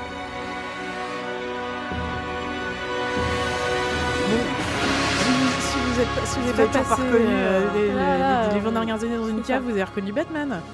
Parce qu'aujourd'hui, on va vous parler de Lego Batman. The Movie. C'est-à-dire que si vous me connaissez un peu, je suis quand même fan de Batman, je suis fan de Lego. Il y a un moment où il y a les deux qui se rencontrent. Donc bon là c'était le générique de la série animée. euh, Des années 90. ouais, qui est quand même juste le meilleur dessin animé du monde. Mais bon bref, Lego Batman qui vient de sortir actuellement au cinéma. euh, qui est la, plus ou moins la suite, on va dire, qui se passe dans le même univers que euh, la grande aventure Lego, donc The Lego Movie, qui est sorti il y a quelques années, que à titre personnel j'avais adoré. Je sais pas si vous, vous l'avez Ouais, j'avais bien aimé, ça va. Moi, j'avais trouvé ça très très chouette. Euh, donc ça se passait euh, dans un sans, sans trop raconter parce qu'il y a un petit twist à la fin euh, mais dans un univers un univers Lego qui mélange un peu tout. Parce que Lego a, a l'habitude de toujours reprendre bah, depuis on en avait parlé dans notre première émission quand on avait fait euh, la- un dossier spécial Lego. Oh, c'est- Et d'ailleurs, c'était pas sur Lego, Lego La Grande Aventure, notre premier épisode? Bah, on avait parlé de la société Lego, euh, ouais, Lego- la, société Lego en général, mais donc qui mélangeait un peu tous les univers Lego, mais en, en créant du coup son, son, propre, euh, en arrivant à, mélanger tout ça pour créer son propre univers. Donc là, dans ce, dans ce contexte-là, arrive donc euh, Lego Batman. euh, qui reprend le personnage de, de Batman qui du de la grande aventure Lego donc un espèce de Batman assez antipathique hyper euh, Assez complètement antipathique. euh, très condescendant, très, Très, ouais, très- euh, Très orgueilleux. orgueilleux. euh. Ouais, limite, euh, t'as envie de le taper, quoi. Ah, mais C'est pas limite, moi j'ai eu envie de le taper pendant tout le film. hein, euh. et, euh, et donc et, et là par contre qui euh, le, le met dans, dans son univers à Gotham avec euh, son. euh, Alors moi je l'ai vu en VF. Alors moi aussi, parce que du coup, j'y suis allée avec les enfants, donc on n'a pas pu le voir en VO, parce que les VO, c'était à partir de 8h. Ouais. Donc du coup, on était un peu embêtés, mais on était obligé de le voir en VF. On était tous un peu deg. Ouais. Euh, mais Oui, je pense puis que sur- je le reverrai en surtout, VO, tu vois. surtout avec euh, bah, l'épique euh, casting de notre VF. C'est-à-dire qu'en en, en VO le casting est plutôt ultra coolos. Il y avait qui en... dans la VO d'ailleurs Euh, genre t'as euh, comment elle s'appelle euh, euh, Rosario Dawson qui fait Batgirl. Genre qui est juste la meuf la plus badass du monde. En même temps, on la voit trois secondes dans le film que. Batgirl Bah Bah, à la fin. un peu plus quand même peu, si quand même. elle a... Tu, tu as regardé un peu vite le film, je Ouais, pense. tu l'as peut-être vu vite, ouais. Mais regarde, recherche-nous le casting exact parce que je sais qu'il y a euh, Zach. Alors j'arrive jamais à dire son nom, Galia, Galiafinaki- Galifianakis. Ah, mais non, vous êtes en train de parler de Lego La Grande Aventure. Non, Lego Batman. Ok. Faut que je regarde aussi. Je vais Bonjour. finir par me demander si j'ai vu le bon film. Bonjour Mirael. Euh, Euh, donc Will Arnett et, et Bruce, Qui fait Wayne, Bruce Batman, Wayne Batman. Batman. Zach Gal... oui, le A, c'est Galia-. Galifianakis. Galifianakis. Euh, Rosario Dawson. Euh, Michael Serra qui fait Dick Grayson. Bah oui, donc euh, le, le garçon qui jouait dans. euh, merde, comment ça s'appelait ce film Ah, aidez-moi, Alzheimer, s'il vous plaît. J'ai du mal avec les noms des gens, alors euh, avoir du mal à t'aider. Scott Pilgrim. Ah, euh, oui, mais oui, évidemment. mais oui, je vois cette. euh, je sais pas. Bref, Euh, il Enfin- y a Ralph Fiennes, euh, Voilà. Channing Shan- Tatum. Channing Tatum, évidemment. Ah oui. Donc en gros, tu vois, le casting euh, VO, Sympa, ouais. les genres, euh, bon, ça va. Alors vas-y, va- amène-nous sur les pages du casting français. Je suis, je suis en train de pleurer dans ma bouche. Un roulement de Alors, Qui c'est qui fait la voix de. Batman d'ailleurs en français? Euh, je crois que pour le coup, c'est un doubleur professionnel. Ah Euh, ouais, d'accord. Quelqu'un dont c'est le métier. Ce qui est pas une mauvaise idée, dis donc. Ouais, c'est bien, Bah, bien. C'est-à-dire que bizarrement, il y a des gens dont c'est le métier. Et hein. s'il y a un personnage qui, est- qui m'a fait rire, enfin, c'est-à-dire qu'Alfred, euh, il est doublé par Stéphane Bern. Ah ouais. Et je dois avouer que il s'en sort très bien Ouais. et que c'est quand même bien trouvé, même s'il a une voix un peu, un peu jeune, un peu juvénile, et que Alfred est, une- est un personnage âgé. Mais, euh, mais ça marche bien. Sinon, euh, Bah, sinon, on a quand même Robin qui est fait par Ryan Bensetti. Ah, je ne sais pas qui. Alors, euh. Ryan Bensetti a donc gagné la saison 60-22 euh, de Danse avec les stars D'accord. et a été révélé au grand public dans une série France, une, une, les une stars. série française, ouais. euh, Ok, c'est pas grave. de- Un pan de ma culture s'est effondré. Oh, mais- c'est pas. oui, c'est pas grave. euh, émission de télé-réalité. Ouais, où, où on comprend des stars, on les met Et on les avec fait danser. ouais, avec je des danseurs professionnels et, ils- et ils dansent. Euh, et on l'a découvert dans une série française euh, à sketch, comme on dit aujourd'hui, qui passe avant le 20h ou juste après, et qui s'appelle euh, un truc genre Très cher prof, et il joue. Ok, euh, ouais, non, je, voilà. non, j'en ai plus. Enfin bon, c'est. c'est- Trop d'infos pour toi. Il a l'air f- fondamentalement sympathique, ce garçon, mais oui, bah, bon, il bref. est très gentil, il est très mignon à regarder, mais il est pas doubleur. Mais bref, c'est pas son métier. Euh, Bad Girl est doublé par Natou.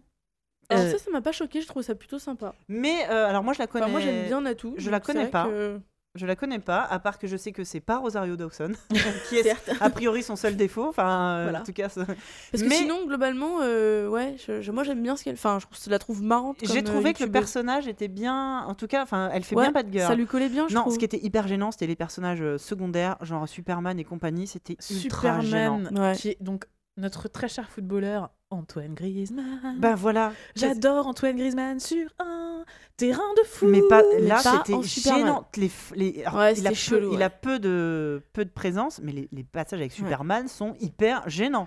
Euh, Je sais pas qui est-ce qui fait la voix, la, la Il lit- voix. il euh, lit son la papier. brique. La brique avec la voix. Je sais pas qui c'est qui fait cette Ah, voix je sais pas non plus. L'ordinateur, tu sais, la brique. Non, t'as vraiment pas, J'ai pas le vu mon film. film.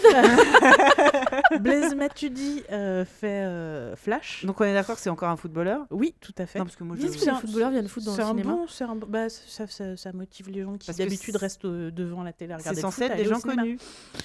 Donc c'est purement marketing. Ah mais, mais, mais le coup, vraiment toutes ces scènes avec la Justice League sont ultra gênantes Ah, parce c'est qu'ils horrible. ils ouais. lisent vraiment le papier. Oh Batman, qu'est-ce que tu fais là?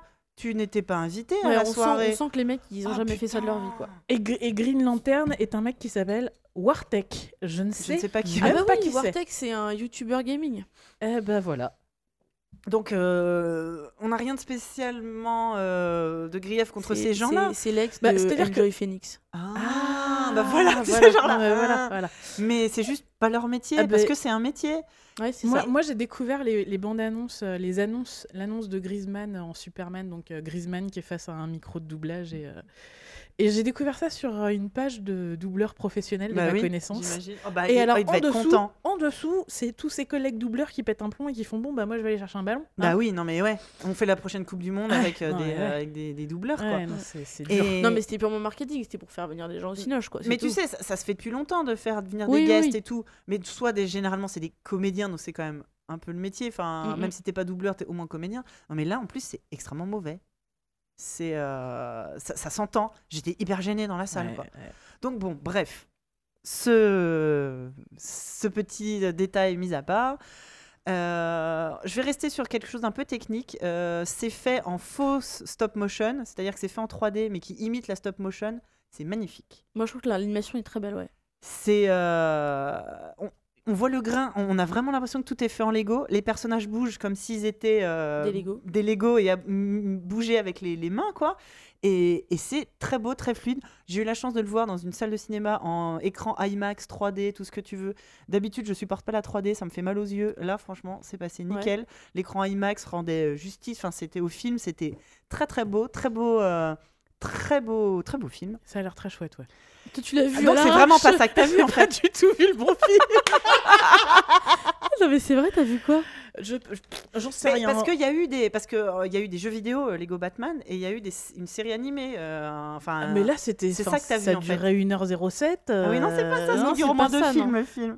alors, Deux heures. Attends, tu t'es tapé un truc je pourri. me suis tapé un truc pourri pour rien. Merde. super. Non, moi j'ai vu l'histoire de, de, de- de- du Joker et de Lex Luthor qui cherchaient de la kryptonite Ah, pour défoncer Superman et Batman. Mais oui, je, je- je l'ai vu Ouais, ça, non, c'est sur pas- Netflix Ouais, aussi. bah, C'était nul. Bah, c'est pas ça. Pour le coup, oui, c'est vraiment plus en rapport avec le jeu, le jeu vidéo. Lego Batman euh, The Movie ne raconte pas l'histoire du Joker et de Lex Luthor qui cherchent de la kryptonite. Enfin, moi mon film était mauvais, mais j'avais des vrais acteurs de doublage. hein. je dis ça, je dis rien. Là, donc, ça raconte plutôt euh, Batman qui s'ennuie Qui se cherche un peu. qui se euh, cherche, qui, euh, qui, en fait, alors pour pour euh, aller un peu dans l'analyse, le film dure deux bonnes heures. j'ai trouvé la première demi-heure excellente. Ça joue vraiment sur le côté clin d'œil, enfin euh, référence que tu veux, euh, comme il faut. Là où le, le- le- The Lego Movie, euh, le premier, était, très, était excellent là-dessus, c'est-à-dire à, réf- à- créer j'ai un, mange un à, créer un univers qui, cite, qui se parodie, qui s'auto-parodie, qui fonctionnait. Euh, c'était toujours bien, bien euh, dosé. Donc j'ai trouvé que la première demi-heure de Lego Batman euh, fonctionnait aussi très bien.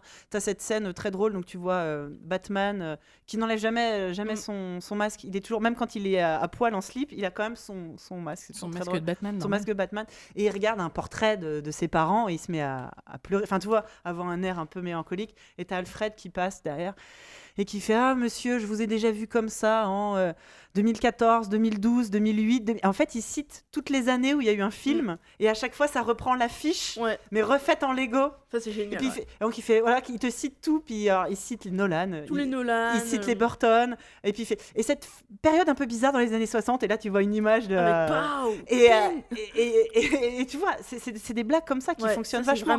Et c'est très vis- visuel, et puis c'est fait en super cut, quoi, tu vois. Et t'as Alfred qui fait voilà, je, je sais ce que vous êtes en train de penser, parce que. Et en plus, il se moque un peu en disant à chaque film, c'est la même histoire. C'est Batman qui est malheureux parce qu'il est tout seul. Mm. Donc tu vois, tu, tu te dis, c'est cool, ça va prendre le contre-pied. Mhm. Et en fait, non, ça raconte vraiment l'histoire de Batman qui est tout seul, euh, qui est triste parce qu'il est tout seul.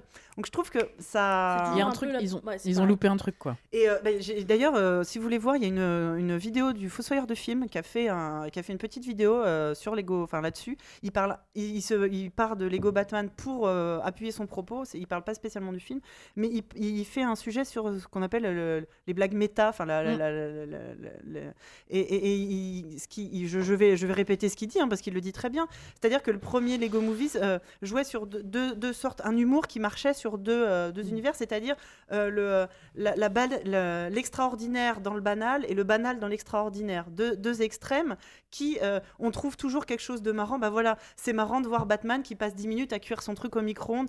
Dure... En fait, c'est un film qui, est très, qui a un montage très rapide. Puis d'un seul coup, tu as une scène hyper Ouais. longue où tu vois juste Batman qui se fait chier devant son micro-ondes. C'est vraiment, il y a un silence, puis tu entends. Il fait cuire ses homards au micro-ondes. Et ça met 10 minutes à faire faire ting et il sort et il s'en va. Donc tu vois, tu as ce côté, euh, c'est toujours un décalage comme ça. Et plus le film avance, et plus ces deux extrêmes qui sont drôles tendent vers un milieu un peu mou, Mm. je trouve, qui est moins euh, en décalage, moins drôle. J'ai trouvé qu'il y avait un énorme ventre mou pendant la grosseur du Mm. milieu du film et que ça se rattrape à la fin et que la fin est à nouveau euh, plutôt cool. C'est personnel, je pense que un petit montage en enlevant gentiment une demi-heure du film aurait gagné à, à un peu plus de. Oui, mais ils se sont fait chier à, à animer les, les briques pour ces trucs-là, donc on va pas les couper. Mais, mais je, moi, j'ai trouvé qu'il y a un manque de rythme. Euh, ça s'étale. En fait, la, la, la péripétie principale s'étale vachement avant que. Parce qu'on sait très bien au départ. Donc, Batman, il est malheureux parce qu'il est tout seul. Sur un quiproquo, il se retrouve avec Robin dans les bras. Il se retrouve avec Batgirl sur les bras. Ça le fait chier. Et on sait très bien qu'ils vont finir par quand même y arriver. Mais il y a ce passage où ça le fait chier d'être avec les autres qui est beaucoup trop long. Euh, Ouais, c'est vrai. Il y, a- il y a cette espèce de. C'est vrai que c'est toujours un peu le même scénar, quoi. Et donc c'est un peu dommage. Et moi, ce que j'ai trouvé intéressant dans ce film, par contre, c'est le- la relation, mais qu'on travaille depuis plusieurs films aussi, entre euh, Batman et le Joker. Oui, oui. Qui est, en fait, c'est marrant parce que pour une fois, ça met des mots sur ce qu'est leur relation, qui a été. Ces mots-là, ils ont déjà été un peu mis dans le comics. Ouais. Euh, Mais du coup, là, on... ça y est, on en parle vraiment, tu vois. Mais là, pareil, j'ai ce trouvé. qui les unit en fait. Et on en a jamais ça a été abordé dans aucun film. Ouais. Et là, on commence à mettre le doigt sur pourquoi ils sont si, tu vois, si attachés l'un ouais. à l'autre. Et, euh, et en fait, c'est, je trouvais ça fou que pour une fois, un film aborde ce truc-là. Et ça quoi. vient d'un dessin animé pour enfants, en fait. Enfin, c'est Ah ouais. ça qui est marrant. Ouais. Mais c'est pareil, moi aussi, j'aurais voulu que ça aille plus loin. Enfin, en gros, bah. Don't spoil. Non, non, non, non, non, c'est pas. Non, c'est pas du tout un spoil. C'est, enfin, même, même dans les comics, en fait, il y a un moment où, euh, où les auteurs se sont Non, dit parce que là, du euh, coup, j'ai envie d'aller voir le film pour savoir ce qui unit Batman et le Joker. Non, bah, qu'en gros, ils Non, peuvent mais pas exister l'un sans l'autre. c'est ça, c'est que C'est juste ça, c'est la Voilà, base de la ça. relation de Batman Et et, le- Joker. Je suis déçu. Bah oui. Non, non, mais c'est juste ça. Mais en fait, c'est, c'est un Ah, truc qui a jamais. à mort, quoi. En fait, c'est juste que c'est, c'est un truc qui a jamais été mis en mots dans aucun film. Et, euh, et en fin de compte, qui est toujours sous-jacent. Parce que Oui. dans les films de Nolan, par exemple, il y a une relation quand même un peu perverse entre deux, mais tu mets pas vraiment de mots dessus. Puis il y a tellement d'autres méchants que, bon, en fin de compte, euh, ils passent, comme, ils passent au milieu de tous les autres. Quoi. Toi, là, après, t'as Bane, bref, c'est c'est pas le méchant principal en fait. Alors que là, il est vraiment présenté comme étant le méchant principal qui attend la reconnaissance de Batman, qui Mhm. attend que Batman lui dise c'est toi mon pire ennemi. Alors que Batman lui dit bon non, euh, c'est pas toi mon pire Batman, ennemi. il s'en euh, bat la race en fait. ouais. Il lui dit mais vas-y, c'est bon. euh, Qu'est-ce qui te fait peur dans la vie J'ai peur des fait- serpents clowns. Mais non, t'as peur de moi. Non, j'ai peur des serpents clowns. Mais ça existe pas les serpents clowns. Ouais, si, ça fait vachement peur. Enfin, tu vois, t'as Ouais. des dialogues comme ça qui sont complètement surréalistes, qui sont hyper drôles. C'est ça. Mais je trouve, alors moi, c'est une notoriété publique, j'ai détesté la trilogie de Nolan, mais j'ai trouvé que justement, euh, le film, malgré ses défauts, a vachement mieux compris le personnage de Batman que Nolan en trois films. Bref, euh, je vais pas continuer à troller euh, pour ça, mais euh, et, et- et ce que tu dis est complètement vrai, et j'aurais aimé que ça joue vachement plus Ouais, là-dessus. moi aussi. Mais ça, ça tombe très vite dans le consensus, et, Ouais. et ça nous, ça part d'une blague en disant. euh, on sait que tous les films de Batman racontent la même histoire, clin d'œil, clin d'œil, et mais on va quand même raconter nous aussi la même histoire. Ouais, ils auraient pu, ils auraient pu prendre le contre-pied. J'attendais autre chose. Mhm. J'attendais autre chose. Là où justement The Lego Movie Ouais. était très bon à ce niveau-là. Ouais. Après, je trouvais qu'il y avait un peu de double lecture, comme The Lego Movie. Mm. Oh, c'est plus léger, mais bon, il y a une petite double lecture quand même par rapport à. Ouais, mais c'est peut-être ouais, c'est peut-être plus Mais léger. ouais, peut-être aussi, peut-être, peut-être par rapport à ce rapport entre Batman et le Joker, qui je pense c'est quand même vachement. euh, enfin, c'est, c'est... à dire que les enfants vont pas forcément, euh, tu vois, euh, comprendre. Enfin, ils vont pas tilter de la même façon. Et l'autre truc aussi, c'est tout- toutes les références aux anciens euh, Batman ou anciennes séries, Ouais. à plein de moments différents. Je crois qu'il y a même une scène entière qui est tournée de façon années 70, quoi Oui. Et euh, avec les collants et le costume gris quoi. Et, euh, et du coup, c'est ça. Moi, j'ai trouvé que ça c'était fun parce que les gamins ils ont dû voir ça comme ça, mais Ouais. nous, ça, pour nous, ça a toute une histoire, ça a tout un sens, etc. Quoi. Et ça, j'ai trouvé. Pour moi, la double lecture a été plus sur des private jokes pour les parents qui venaient avec leurs enfants, quoi. Mais justement, elles sont peut-être un peu trop. Donc, je racontais la blague de euh, Alfred qui lui dit Vous avez déjà fait ça en telle année, Mm. telle année. J'ai trouvé ça très drôle. Ils refont la même vanne une heure plus tard avec ce coup-ci les séries animées. Et là, je dis Mais putain, non, tu fais pas la même vanne deux fois. Ouais. Là, c'était nul, quoi. Euh, ouais, il y a vraiment. J'ai l'impression que c'était pas le même. euh, euh, la même Genre, équipe qui a fait le film. Deux mecs qui ont fait leur film chacun de leur côté, et à un moment ils ont fait Allez, vas-y, colle tout Tu ensemble. sais, comme quand tu fais ton exposé en équipe et puis en fait chacun fait de son côté, puis quand tu mets ensemble, ah bah merde, vous avez fait les mêmes trucs quoi. Ouais. Euh, Il y a un moment, je dis, mais c'est pas. Enfin, ils auraient pu, ouais, c'est vrai qu'ils auraient pu, ils auraient pu s'arranger un peu autrement, quoi. Ouais, il y, il y il y a quelque chose. En fait, autant le premier The Lego Movie, j'avais adoré alors que c'était une très bonne surprise, je l'attendais pas. C'est pas un film qu'on attendait. Euh, il- euh, je m'étais dit, ça va être un film sympa. Et en fait, c'était vachement bien. Celui-là, du coup, je me suis dit, ah putain, c'est la suite avec Batman en plus. Et du coup, j'ai été un peu déçu. Ouais. Mais. euh, Et vos enfants dans tout ça? Mon fils, il a suradoré. Bah ouais, elles ont kiffé, ouais. Ouais, J'ai acheté les jouets, on a acheté la moto de Catwoman, les personnages. euh, Ouais, non, moi, elles ont, elles ont bien kiffé. Elles sont très Lego, euh, Ouais. déjà de base. ah bah, Euh, Ouais, non, elles ont trouvé ça cool, ouais. D'accord. Donc, euh, Ah. Lego Batman The Movie, un, un film où on laisse son enfant dans la salle, Voilà. on se casse et on revient le chercher euh, à la Ouais, sortie. non, je pense que ça peut plaire. Moi, je, suis- marrée. je suis allée le voir avec une, une copine et ses enfants. Une copine qui est alors 0% geek, qui connaît pas Batman, qui aime pas les trucs. euh, elle est les plus Miyazaki ou trucs chelous, tu vois, pas très connus, machin. Elle a pas aimé. Elle dit c'est trop, il y a des explosions dans tous les sens, le rythme, machin. Mm, mm. Ça lui a pas parlé. Ses gosses ont adoré.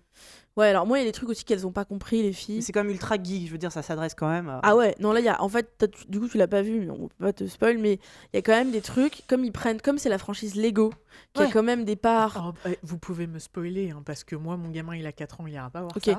Et, euh, Bon, et parce les que- gens qui nous écoutent, non mais sans, sans Ouais, spoiler, ça sans mélange, ça mélange d'autres licences. toutes À un moment, voilà, toutes les, toutes les licences que Le- Lego fait déjà. quoi. le Joker euh, va chercher. Mais de toute façon, le premier The Lego Movie mélangeait. euh, Ouais, ouais. Il y avait plein de trucs. Ouais, mais là, il y a- il y, a beaucoup de Là, méchants. nommé. Oui, voilà. oui. Là, il y a, il y a tous les méchants qui existent en Lego, des univers euh, Lego, sont dedans. Et donc, du coup, ben, typiquement, euh, alors pour nos enfants, il y en a certains qui parlaient, oui. mais il y en a d'autres, ça leur parlait pas du tout, quoi. Enfin, donc, oui, bah t'as genre la euh, créature du lagon noir. euh, bon, ça, euh, à la rigueur, ma grand-mère aurait compris la Ouais. référence, tu vois. Mais euh, bah, après, on peut citer des noms, ça, ça spoil pas le film. Mais t'as. t'as- Bouchez-vous les oreilles si vous n'avez pas envie d'entendre. Mais t'as Voldemort, t'as Sauron. c'est marrant. Nous, Ouais. ça- nous, les adultes, ça nous fait marrer de voir. De voir Batman se battre contre Voldemort. Évidemment Ouais. que c'est un kiff, tu vois. Mais c'est vrai que pour les facile. enfants, voilà, pour les enfants, ça parlait pas du tout. Enfin, Voldemort un peu peut-être pour les Oui, plus grands, ouais. mais euh, Sauron, euh, que dalle quoi. Enfin, tu vois, euh, ça leur parle pas quoi. La, la scène est plutôt rigolote. Elle est marrante. ouais. Il vise avec son œil, mais il vise à côté. Enfin, c'est, c'est, c'est, c'est- c'est très, bah, ça reste très cartoon. Ça fait. C'est ouais, c'est- ultra référencé Ouais, et c'est intégré Oui, dans les donc les dans enfants le- trouvent ça marrant parce que euh, visuellement c'est marrant. Ouais, c'est Mais nous, intégré on dans l'esprit voilà. Lego. Ouais. Nous, on trouve ça marrant parce qu'en plus, on a tout, tout le background derrière Ouais. qui fait que forcément, on va trouver ça marrant, tu vois. Mm. Donc, je trouve que c'est là, en fait, où c'est pas une double lecture, mais c'est un film qui est adapté euh, aux, aux deux publics. Oui. Mais, mais comme Donc, euh, beaucoup de films. Beaucoup de films font ça en fait maintenant, les Ouais. Pixar font ça. euh. Donc c'est vrai que là, moi j'attendais, j'attendais la finesse qu'avait euh, le premier, le premier film que celui-là n'a pas. Mm. D'ailleurs, c'est pas les, je crois que ce ne sont pas les mêmes réalisateurs. Ah Et- ouais. Et euh, les, les réalisateurs du premier Lego Movie, sont- ce sont ceux qui ont fait aussi 21 Jump Street, le film, et Mm. 22 Jump Street, qui, pareil, c'est des films que j'attendais pas du tout, qui sont très très drôles, et, et où ils arrivent à apporter de la finesse et de la drôlerie là où on l'attend pas. Et je trouve que Lego Batman en manque. D'accord. Voilà. Ok.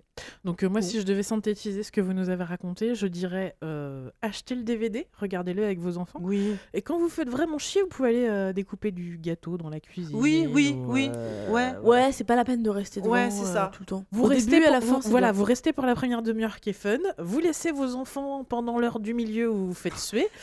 Et a- vous revenez. Il y a un détail qui m'a vachement fait rire, c'est euh, le tout début. Le début du film est vraiment excellent. Mm. Tout début, même quand ça commence, quand il y a les, les logos, tu sais, des sociétés qui apparaissent, Ouais. t'as Batman qui commence. Ouais, c'est hyper drôle. Ouais, là on a mis un fond noir parce que c'est trop badass le fond C'est noir. ça. Alors là c'est la Warner Bros. euh, Enfin ça c'est C'est DC que- Comics, ça c'est ceux qui m'ont créé. Et il, il- il Ouais. fait, il, fait des, il fait des commentaires tout le temps, c'est super et c'est super c'est drôle. Super drôle. ouais. Tu vois, enfin il y a. Il y, a des- il y a des bonnes idées. Ah euh, ouais, ouais, ouais.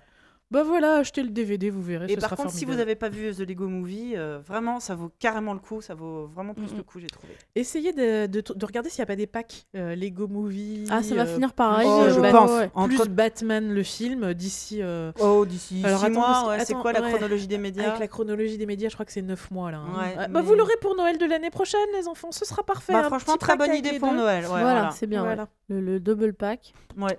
Parfait. Eh ben, on va passer. Mais c'est l'heure de la récré. À la récré.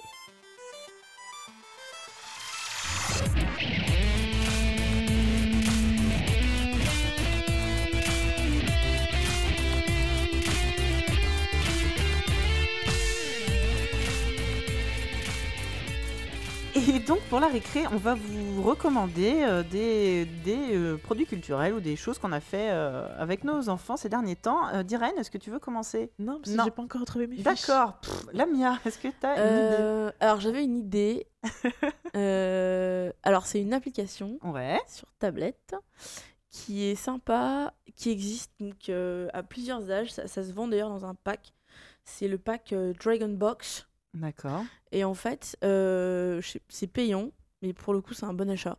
Je sais pas, ça va coûter peut-être 7 ou 9 euros. Enfin, D'accord. pas non plus la mort. Il y a trois jeux dedans. Ouais. Et dedans, donc dans ces trois jeux, il y a Dragon Box 1, qui est de 3 à 5 ans à peu près. D'accord. Globalement, c'est un peu comme des maths, Ouais. mais de façon fun, avec des cartes un peu euh, qu'on retourne, il y a des, du positif, négatif. Enfin, on apprend à manipuler des concepts qui sont mathématiques sans savoir que c'est des maths. C'est ça qui est D'accord. cool. Ça, c'est cool. Euh, et après, tout à coup, tu as des chiffres. Des chiffres et des X, des C, des A, des moins A, des B qui apparaissent à la fin de chaque niveau. en fait. Donc là, tu commences à te dire, tiens, un poisson, ça devient un B. Enfin voilà, du coup, ça te rapproche de concepts que tu aborderas plus tard. Ouais. Donc ça, c'est très marrant. Donc il y a Dragon Box 1 qui est cool, qui va donc jusqu'à, je pense, 5 ans. Après, il y a Dragon Box 2, même principe, mais qui va plus loin, parce que là, tu as vraiment des fractions et tout, ça va beaucoup plus loin. Et tu as aussi tout le concept des, des, des parenthèses. Tu vois, une parenthèse, euh, la façon dont c'est prioritaire par rapport au Ouais, reste, ouais, euh, ouais. euh, les dénominateurs communs, tout ça, mais tu t'as jamais de mots, hein, tu sais jamais ce que c'est. En fait, nous, en tant que parents, on voit ce que c'est. Euh, et tu as un autre, une autre application sur les trois qui est de la géométrie. Donc D'accord. là, tu fais des triangles, tu, tu relis des petites bestioles entre elles et ça fait des trucs, tu dois faire tourner quelque chose, etc. Donc ça, c'est un pack d'applis, c'est trois petites applis. Euh, ça fonctionne, t'as pas mal de niveaux, c'est pour ça que c'est bien de les acheter parce que euh, dans, dans Dragon Box, par exemple, tu dois avoir 5 ou 6 niveaux. Et dans chaque niveau, tu as 50, euh, 50 Ah oui. euh, exos à peu près. Donc c'est énorme, quoi. Ouais. Et, Oui, c'est- euh, enfin, le, le rapport euh, quantité-prix en tout cas. ah ouais, ouais, euh, c'est c'est beaucoup, ouais. Et c'est vraiment chouette. Moi, je sais que euh, mes filles ont commencé Dragon Box 1, elles devaient avoir 4-5 ans. Ouais. Euh, ma grande, elle a fini tous les jeux quasiment, je pense, là. Et, euh, et ma petite est sur Dragon Box 1, elle, a fait, elle fait aussi le truc de géométrie. euh, D'accord. et on peut vraiment créer un. ça- on peut avoir un profil par enfant sur la même Ouais. appli, sur la même tablette. Donc, Chacun ouais. a son profil dans le jeu. Donc du coup, tu peux démarrer un truc, et suivre ta progression, reprendre plus tard, laisser à ton, ton frère, ta sœur. Donc ça, c'est vraiment un super pack d'appli d'appli Ah bah écoute, ouais, je connaissais pour pas. pas se... Pour, bah, je pense pour euh, commencer à comprendre des concepts mathématiques sans Ouais. y mettre de mots Ouais. Euh, de façon ludique. quoi. C'est vraiment une appli ludique euh, très chouette. Quoi. Et c'est sur euh, tablette Android ou iOS Android, ou- iOS, les deux. Les deux, d'accord. ouais, ça marche sur les deux. Ah bah écoute, Dragon Box, de toute façon, on mettra après, nous, sur le blog, les, les liens vers tout ça. Euh, t'as... Alors en fait, moi je pensais avoir préparé un truc et j'ai rien préparé du tout. Bravo Donc, euh, ouais, non, Bah mais- un peu comme... euh, c'est- c'est- tu veux nous parler de l'autre film Lego Batman que t'as vu? Non Non, non, non. Une expo? Non, par contre, ce que je vais faire, c'est que je vais piquer les recommandations de nos auditeurs. Bravo Bravo Belle équipe Voilà, on- je- en fait, depuis le début, cette boîte mail était là juste pour Juste ça. pour ça. Ton Pour plan que- s'est déroulé comme parfaitement. Exactement, pour que personne ne se rende compte que j'avais pas fait euh, mon boulot. Donc, euh, il y, a, y a un livre euh, dont euh, un de nos auditeurs qui s'appelle Light Hammer nous a parlé Mhm. Et que je connais parce que j'ai ach- acheté à mon petit neveu et il est plutôt cool. Ça s'appelle Le cahier de dessin animé pour enfants. Oh. Donc, euh, apparemment, c'est, ils ont sorti euh, plusieurs autres euh, des- bouquins dans la gamme. Mais en fait, le concept est très simple. C'est que c'est un, un livre de coloriage classique que les enfants colorient normalement. Et après, avec le téléphone de papa ou maman et l'appli qui est dédiée, ils prennent en photo leur coloriage. Mhm. Et là, en fait, euh, en, en mode euh, réalité augmentée, ils vont pouvoir voir un dessin animé avec, enfin, un dessin animé, ouais, un, un dessin euh, animé au Oui, sens premier du terme, ouais. avec le- les, les éléments qu'ils ont coloriés. Ah, Ah ouais Donc euh, c'est très très Putain, C'est sympa. classe Ouais, Ça- ça- ouais. s'appelle le cahier de dessin animé et j'ai vu passer plusieurs mails dans ma boîte euh, mail euh, qui, de, de- de- des éditions animées qui disaient Hey, regardez, on en a sorti d'autres. Donc, euh, donc voilà, il y en a d'autres. Euh, donc, voilà, y là ils ont sorti le acheter, cahier euh, de dessin animé avec des dinosaures. Donc tu, tu Trop dessines, euh, bien. tu dessines tes dinosaures. Il y en a un avec les fables de la fontaine, etc. Ok. Et donc voilà, tu dessines le truc, enfin tu colories les dessins, les, les formes sont déjà dessinées, tu les colories et après tu as. euh, Tu les animes tu- sur la c'est- tablette. C'est animé, euh, il y, a y un petit film dans la tablette qui tes D'accord. Ah, C'est C'est canon vachement ça. chouette. Voilà. Eh bien, merci. euh, Vous voulez savoir combien ça coûte peut-être, non? Et Bah donc il y a- oui. il y a, d'autres variations, il y a la mer, les contes d'Andersen, les fables de la fontaine et les dinosaures. Et ça coûte combien? C'est une, bo- une très- c'est une excellente question, euh, ma bonne dame. Ça coûte euh, 18 euros. D'accord. Alors ça dépend Ah lesquels. oui, Tu vois, les- le vois cahier ça, de ouais. dinosaures vaut 10 euros, les fables de la fontaine en valent 18. c'est euh, peut-être pas les mêmes en fait, formats. En ouais. fait, c'est ça. Ils valent tous 18 sauf le, les dinosaures. D'accord. Et, euh, Ah, c'est une bonne idée ça. Et, et je suis en train de me dire qu'il y a un cahier dessin animé de la mer. C'est Ah. Ah bah, j'en connais je un. à vois une baleine dessus. je, je pense que je suis prise à mon propre piège. Voilà. Eh, très bien. Moi, je vais vous parler d'un dessin animé, enfin d'une série que j'ai découvert sur Netflix euh, il y a pas longtemps, enfin que j'ai, que on a découvert à la maison avec mon fils, qui s'appelle Le Show de Monsieur Peabody et Sherman. Alors, si le nom vous dit quelque chose, il y a un film qui est sorti il y a quelques temps, l'année dernière ou il y a deux ans, je sais plus, euh, Monsieur Peabody et Sherman, que j'ai vu du coup a posteriori, que j'ai trouvé plutôt moyen.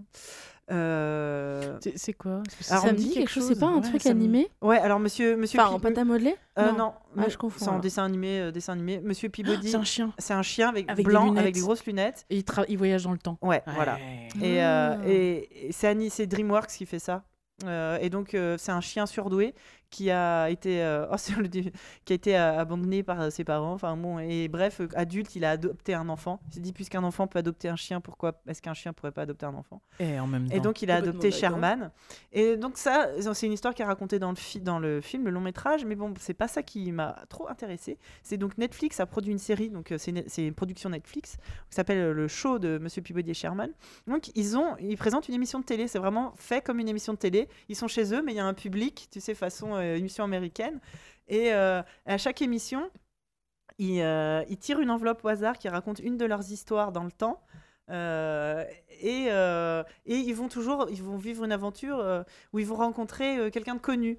Ça peut être, il y a un épisode avec Cléopâtre, il y a un épisode avec Benjamin Franklin, il y a un épisode avec Bartholdi qui a fait la Statue de la Liberté.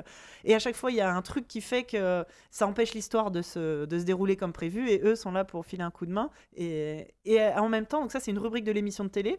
Ensuite, ils reviennent sur un plateau. Euh, ils ont une d'autres rubriques. Enfin, c'est vraiment découpé comme une émission de télé avec le public qui réagit. Euh, des fois, tu as les voisins qui débarquent à l'improviste, comme dans les sitcoms, genre Oh non, c'est la voisine. ben oui, elle m'a donné son bébé, elle est partie faire des courses, faut que je m'occupe des bébés. Mais on est en direct euh, pendant l'émission. C'est hyper drôle. Euh, je trouve les dessins très jolis. Alors, le long métrage était fait en espèce de 3D. Le dessin animé qui passe sur Netflix est vraiment fait en animation traditionnelle. Ah, Euh, cool. C'est tr- c'est très très sympa, très joli. tr- moi, ça me fait Est-ce beaucoup que ce rire. serait pas limite éducatif quand Bah, il te raconte, euh, tu vois, justement, comment je- ça aurait dû se passer? Ben, c'est euh, éducatif, pas vraiment, parce que ça part, c'est complètement loufoque en fait. Euh, T'as as des épisodes avec la reine. euh, Il y a un épisode qui m'a fait beaucoup rire, évidemment, avec Elisabeth Ier, la reine d'Angleterre, euh, qui euh, est confrontée à un plombier qui, alors, dont le nom m'échappe, mais donc qui est une personne qui a vraiment existé, qui a inventé les toilettes. Donc, tu as l'épisode de ce mec qui invente les toilettes. Monsieur WC. Il est, alors il est, il a une casquette, une salopette, et il tombe dans le tuyau. Et, la- et il, y a sa- il y a sa- il, a- il est triste parce que sa tortue est tombée dans les toilettes. J'adore. Et la reine se fait aspirer par les toilettes, et la tortue est devenue mu- mutante et a capturé la princesse dans le château. Donc tu as une tortue géante mutante, Mm. une princesse, enfin une reine, Et un plombier. et un plombier. Superbe. Je l'ai vu venir à des kilomètres, je regardais le truc, et mon fils, il a mis trop longtemps à percuter. J'étais morte de rire d'un seul coup, il me fait Oh, Maman, c'est comme dans Mario Je fais bravo Mais tu vois, c'est Ah, excellent. c'est super drôle, Mm. euh, mais c'est vraiment hyper loufoque, c'est trop loufoque pour être, Pour être euh, éducatif. éducatif. Mm. Mais voilà, je lui ai juste dit, euh, bah, Léonard de Vinci, il a existé pour de vrai, Bartholdi, il a existé pour de vrai, la reine Ah, Elisabeth ah oui. A existé pour de vrai. c'est pas Mais forcément ça s'est pas éducatif. passé comme ça. C'est pas éducatif, mais ça peut être une ouverture, quoi. Une, ouver- Ouais. une ouverture vers des. Ça, Et- peut, ça peut le motiver à aller chercher. Oui, ouais, ouais, Et, ils ont toujours des, après des personnes en plateau. Bah, Il y avait un épisode où il y avait Poséidon, par exemple, qui est, pas- qui est un personnage historique, mais qui n'a pas vraiment existé. Ah bon Euh, T'es- je- Mais t'es pas. sûr de ça? Il me semble. Enfin, si, c'était un chevalier du zodiaque, je crois. Mais enfin voilà, Monsieur Peabody et Sherman euh, sur Netflix. Il y a trois saisons. Euh, on est en train de les binge-watcher. On est déjà au milieu de la saison 2. Ah Chaque ouais. épisode doit durer 20-25 minutes. Euh, ça s'enchaîne bien. Euh, c'est très très drôle. Vraiment, je, moi, je suis, on est tombé dessus par hasard et je trouve ça très très drôle. Voilà. Ah, c'est bon, cool. c'est cool. Et donc moi, comme j'ai un peu volé une recommandation euh, à nos lecteurs, je vais quand même leur, laisser leur recommandation. Alors c'est une recommandation euh, hommagesque, on va dire. Euh, puisque euh, ah, faut que je prenne les noms des gens vraiment. hein. Donc il y a Sébastien qui nous dit que on avait parlé des box trolls euh, Oui. dans, dans notre épisode numéro 2 ou 3, je sais plus. Le, ouais, le deuxième, je crois. Bref. Et il nous dit, mais en fait, le- le- les box trolls, c'est un livre illustré à la base qui s'appelle Au bonheur des monstres. D'accord. Euh, bah, bah, bah, L'auteur s'appelle. euh, voilà. Mais C'est- oui, C'est bien ça. tu sais. Snow. Il est Alan Snow. D'accord. Et donc, euh, c'est un livre qui, qui peut être lu dès 10 ans. Et c'est vrai que moi, je l'avais euh, feuilleté. Et c'est vraiment un livre illustré euh, comme, euh, comme euh, pouvait l'être Alice au Pays des Merveilles. C'est-à-dire Ouais. que tu as des Mhm. pages entières de texte. Et puis, soudain, tu as une petite illustration au milieu. Puis, à la page d'après, tu as une illustration sur la page gravure, entière. un peu. Ouais, Ouais. ouais. Et, et donc ça s'appelle Au bonheur des monstres. Ça coûte une vingtaine d'euros et ça peut être lu à partir de, de 10 ans. D'accord. Donc c'est un peu, bah, du coup c'est une vraie histoire et c'est c'est un, un peu plus fouillé. Il me semble qu'il y a trois tomes et D'accord. c'est un peu plus fouillé, un peu plus développé que, Que les, box trolls. Et si on a aimé le film, c'est une bonne occasion pour, y re- pour revenir à l'univers. Bah oui, ouais, très bien. Voilà. Eh ben merci. Merci. Merci les auditeurs. Merci les Cool. auditeurs. Euh, continuez à nous envoyer des mails, donc podcast.abcd.gmail.com si vous avez des, des remarques, si on a dit des conneries, euh, si... Tiens, j'en profite parce que j'ai oublié de le dire et c'était vraiment, je voulais vraiment le dire sur les, les livres, les dessins animés Oui. éducatifs quand on a parlé du bus magique. Oui. Le bus magique fait des trucs un peu foufou, Oui. comme euh, Aller dans le corps des gens. comme aller dans le corps des gens ou, emmener les enfants visiter toutes les planètes. Oui. Par exemple, quand il emmène les enfants visiter toutes les planètes, toutes les planètes sont alignées. Oui. Et donc à la fin de chaque épisode, il y a il y les- le, il y a le, le- le coup de fil, le SAV, Ah. de- le SAV du dessin animé, où en fait les enfants appellent euh, ce qui doit être le réalisateur et qui fait euh, c'est n'importe quoi un peu dans le système solaire, les planètes elles sont pas alignées. Oui, c'est vrai, les planètes ne sont pas alignées. Mais là, pour la- pour, pour l'histoire, c'était plus simple. Ah, vachement bien. Et en effet, les planètes sont alignées hyper rarement euh, à des fréquences. euh, Et généralement, Très, quand très- ça arrive, il y a un film d'horreur. euh, Voilà. enfin, ça, il y a Godzilla truc, en même Voilà. temps. Et ça ouvre un portail de ouf.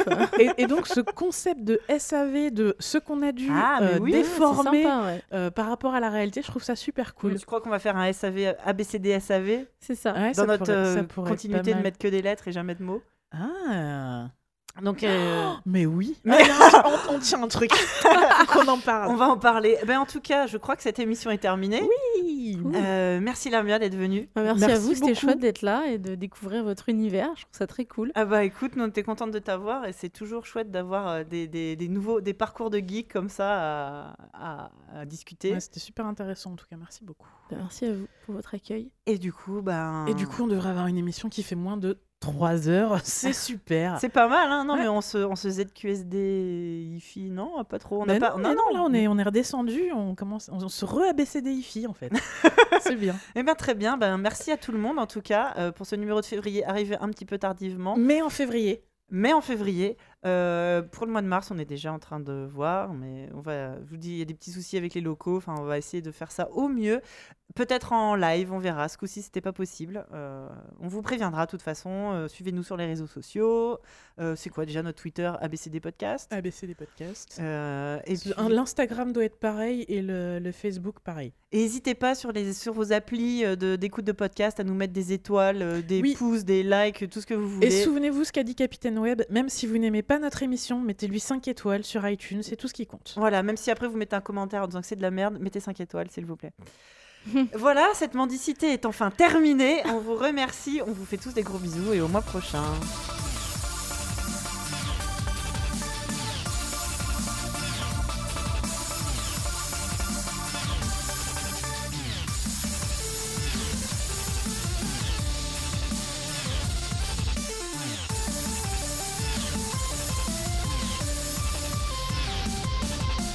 Et donc Lamia, bonjour. Je- C'est- C'était pas le bon générique. C'est pas grave, tu changeras ça. Non, d'accord, donc on est vraiment toujours pas prête pour le direct. Non, c'est pour ça qu'on fait pas d'émission directe. Super. Euh, je, je te laisse reprendre.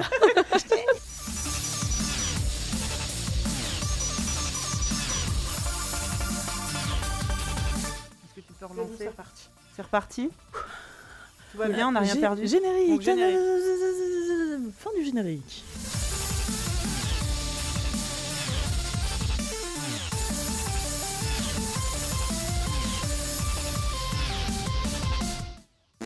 Toujours pas le bon jingle. Générique. euh, C'est pas grave. Jingle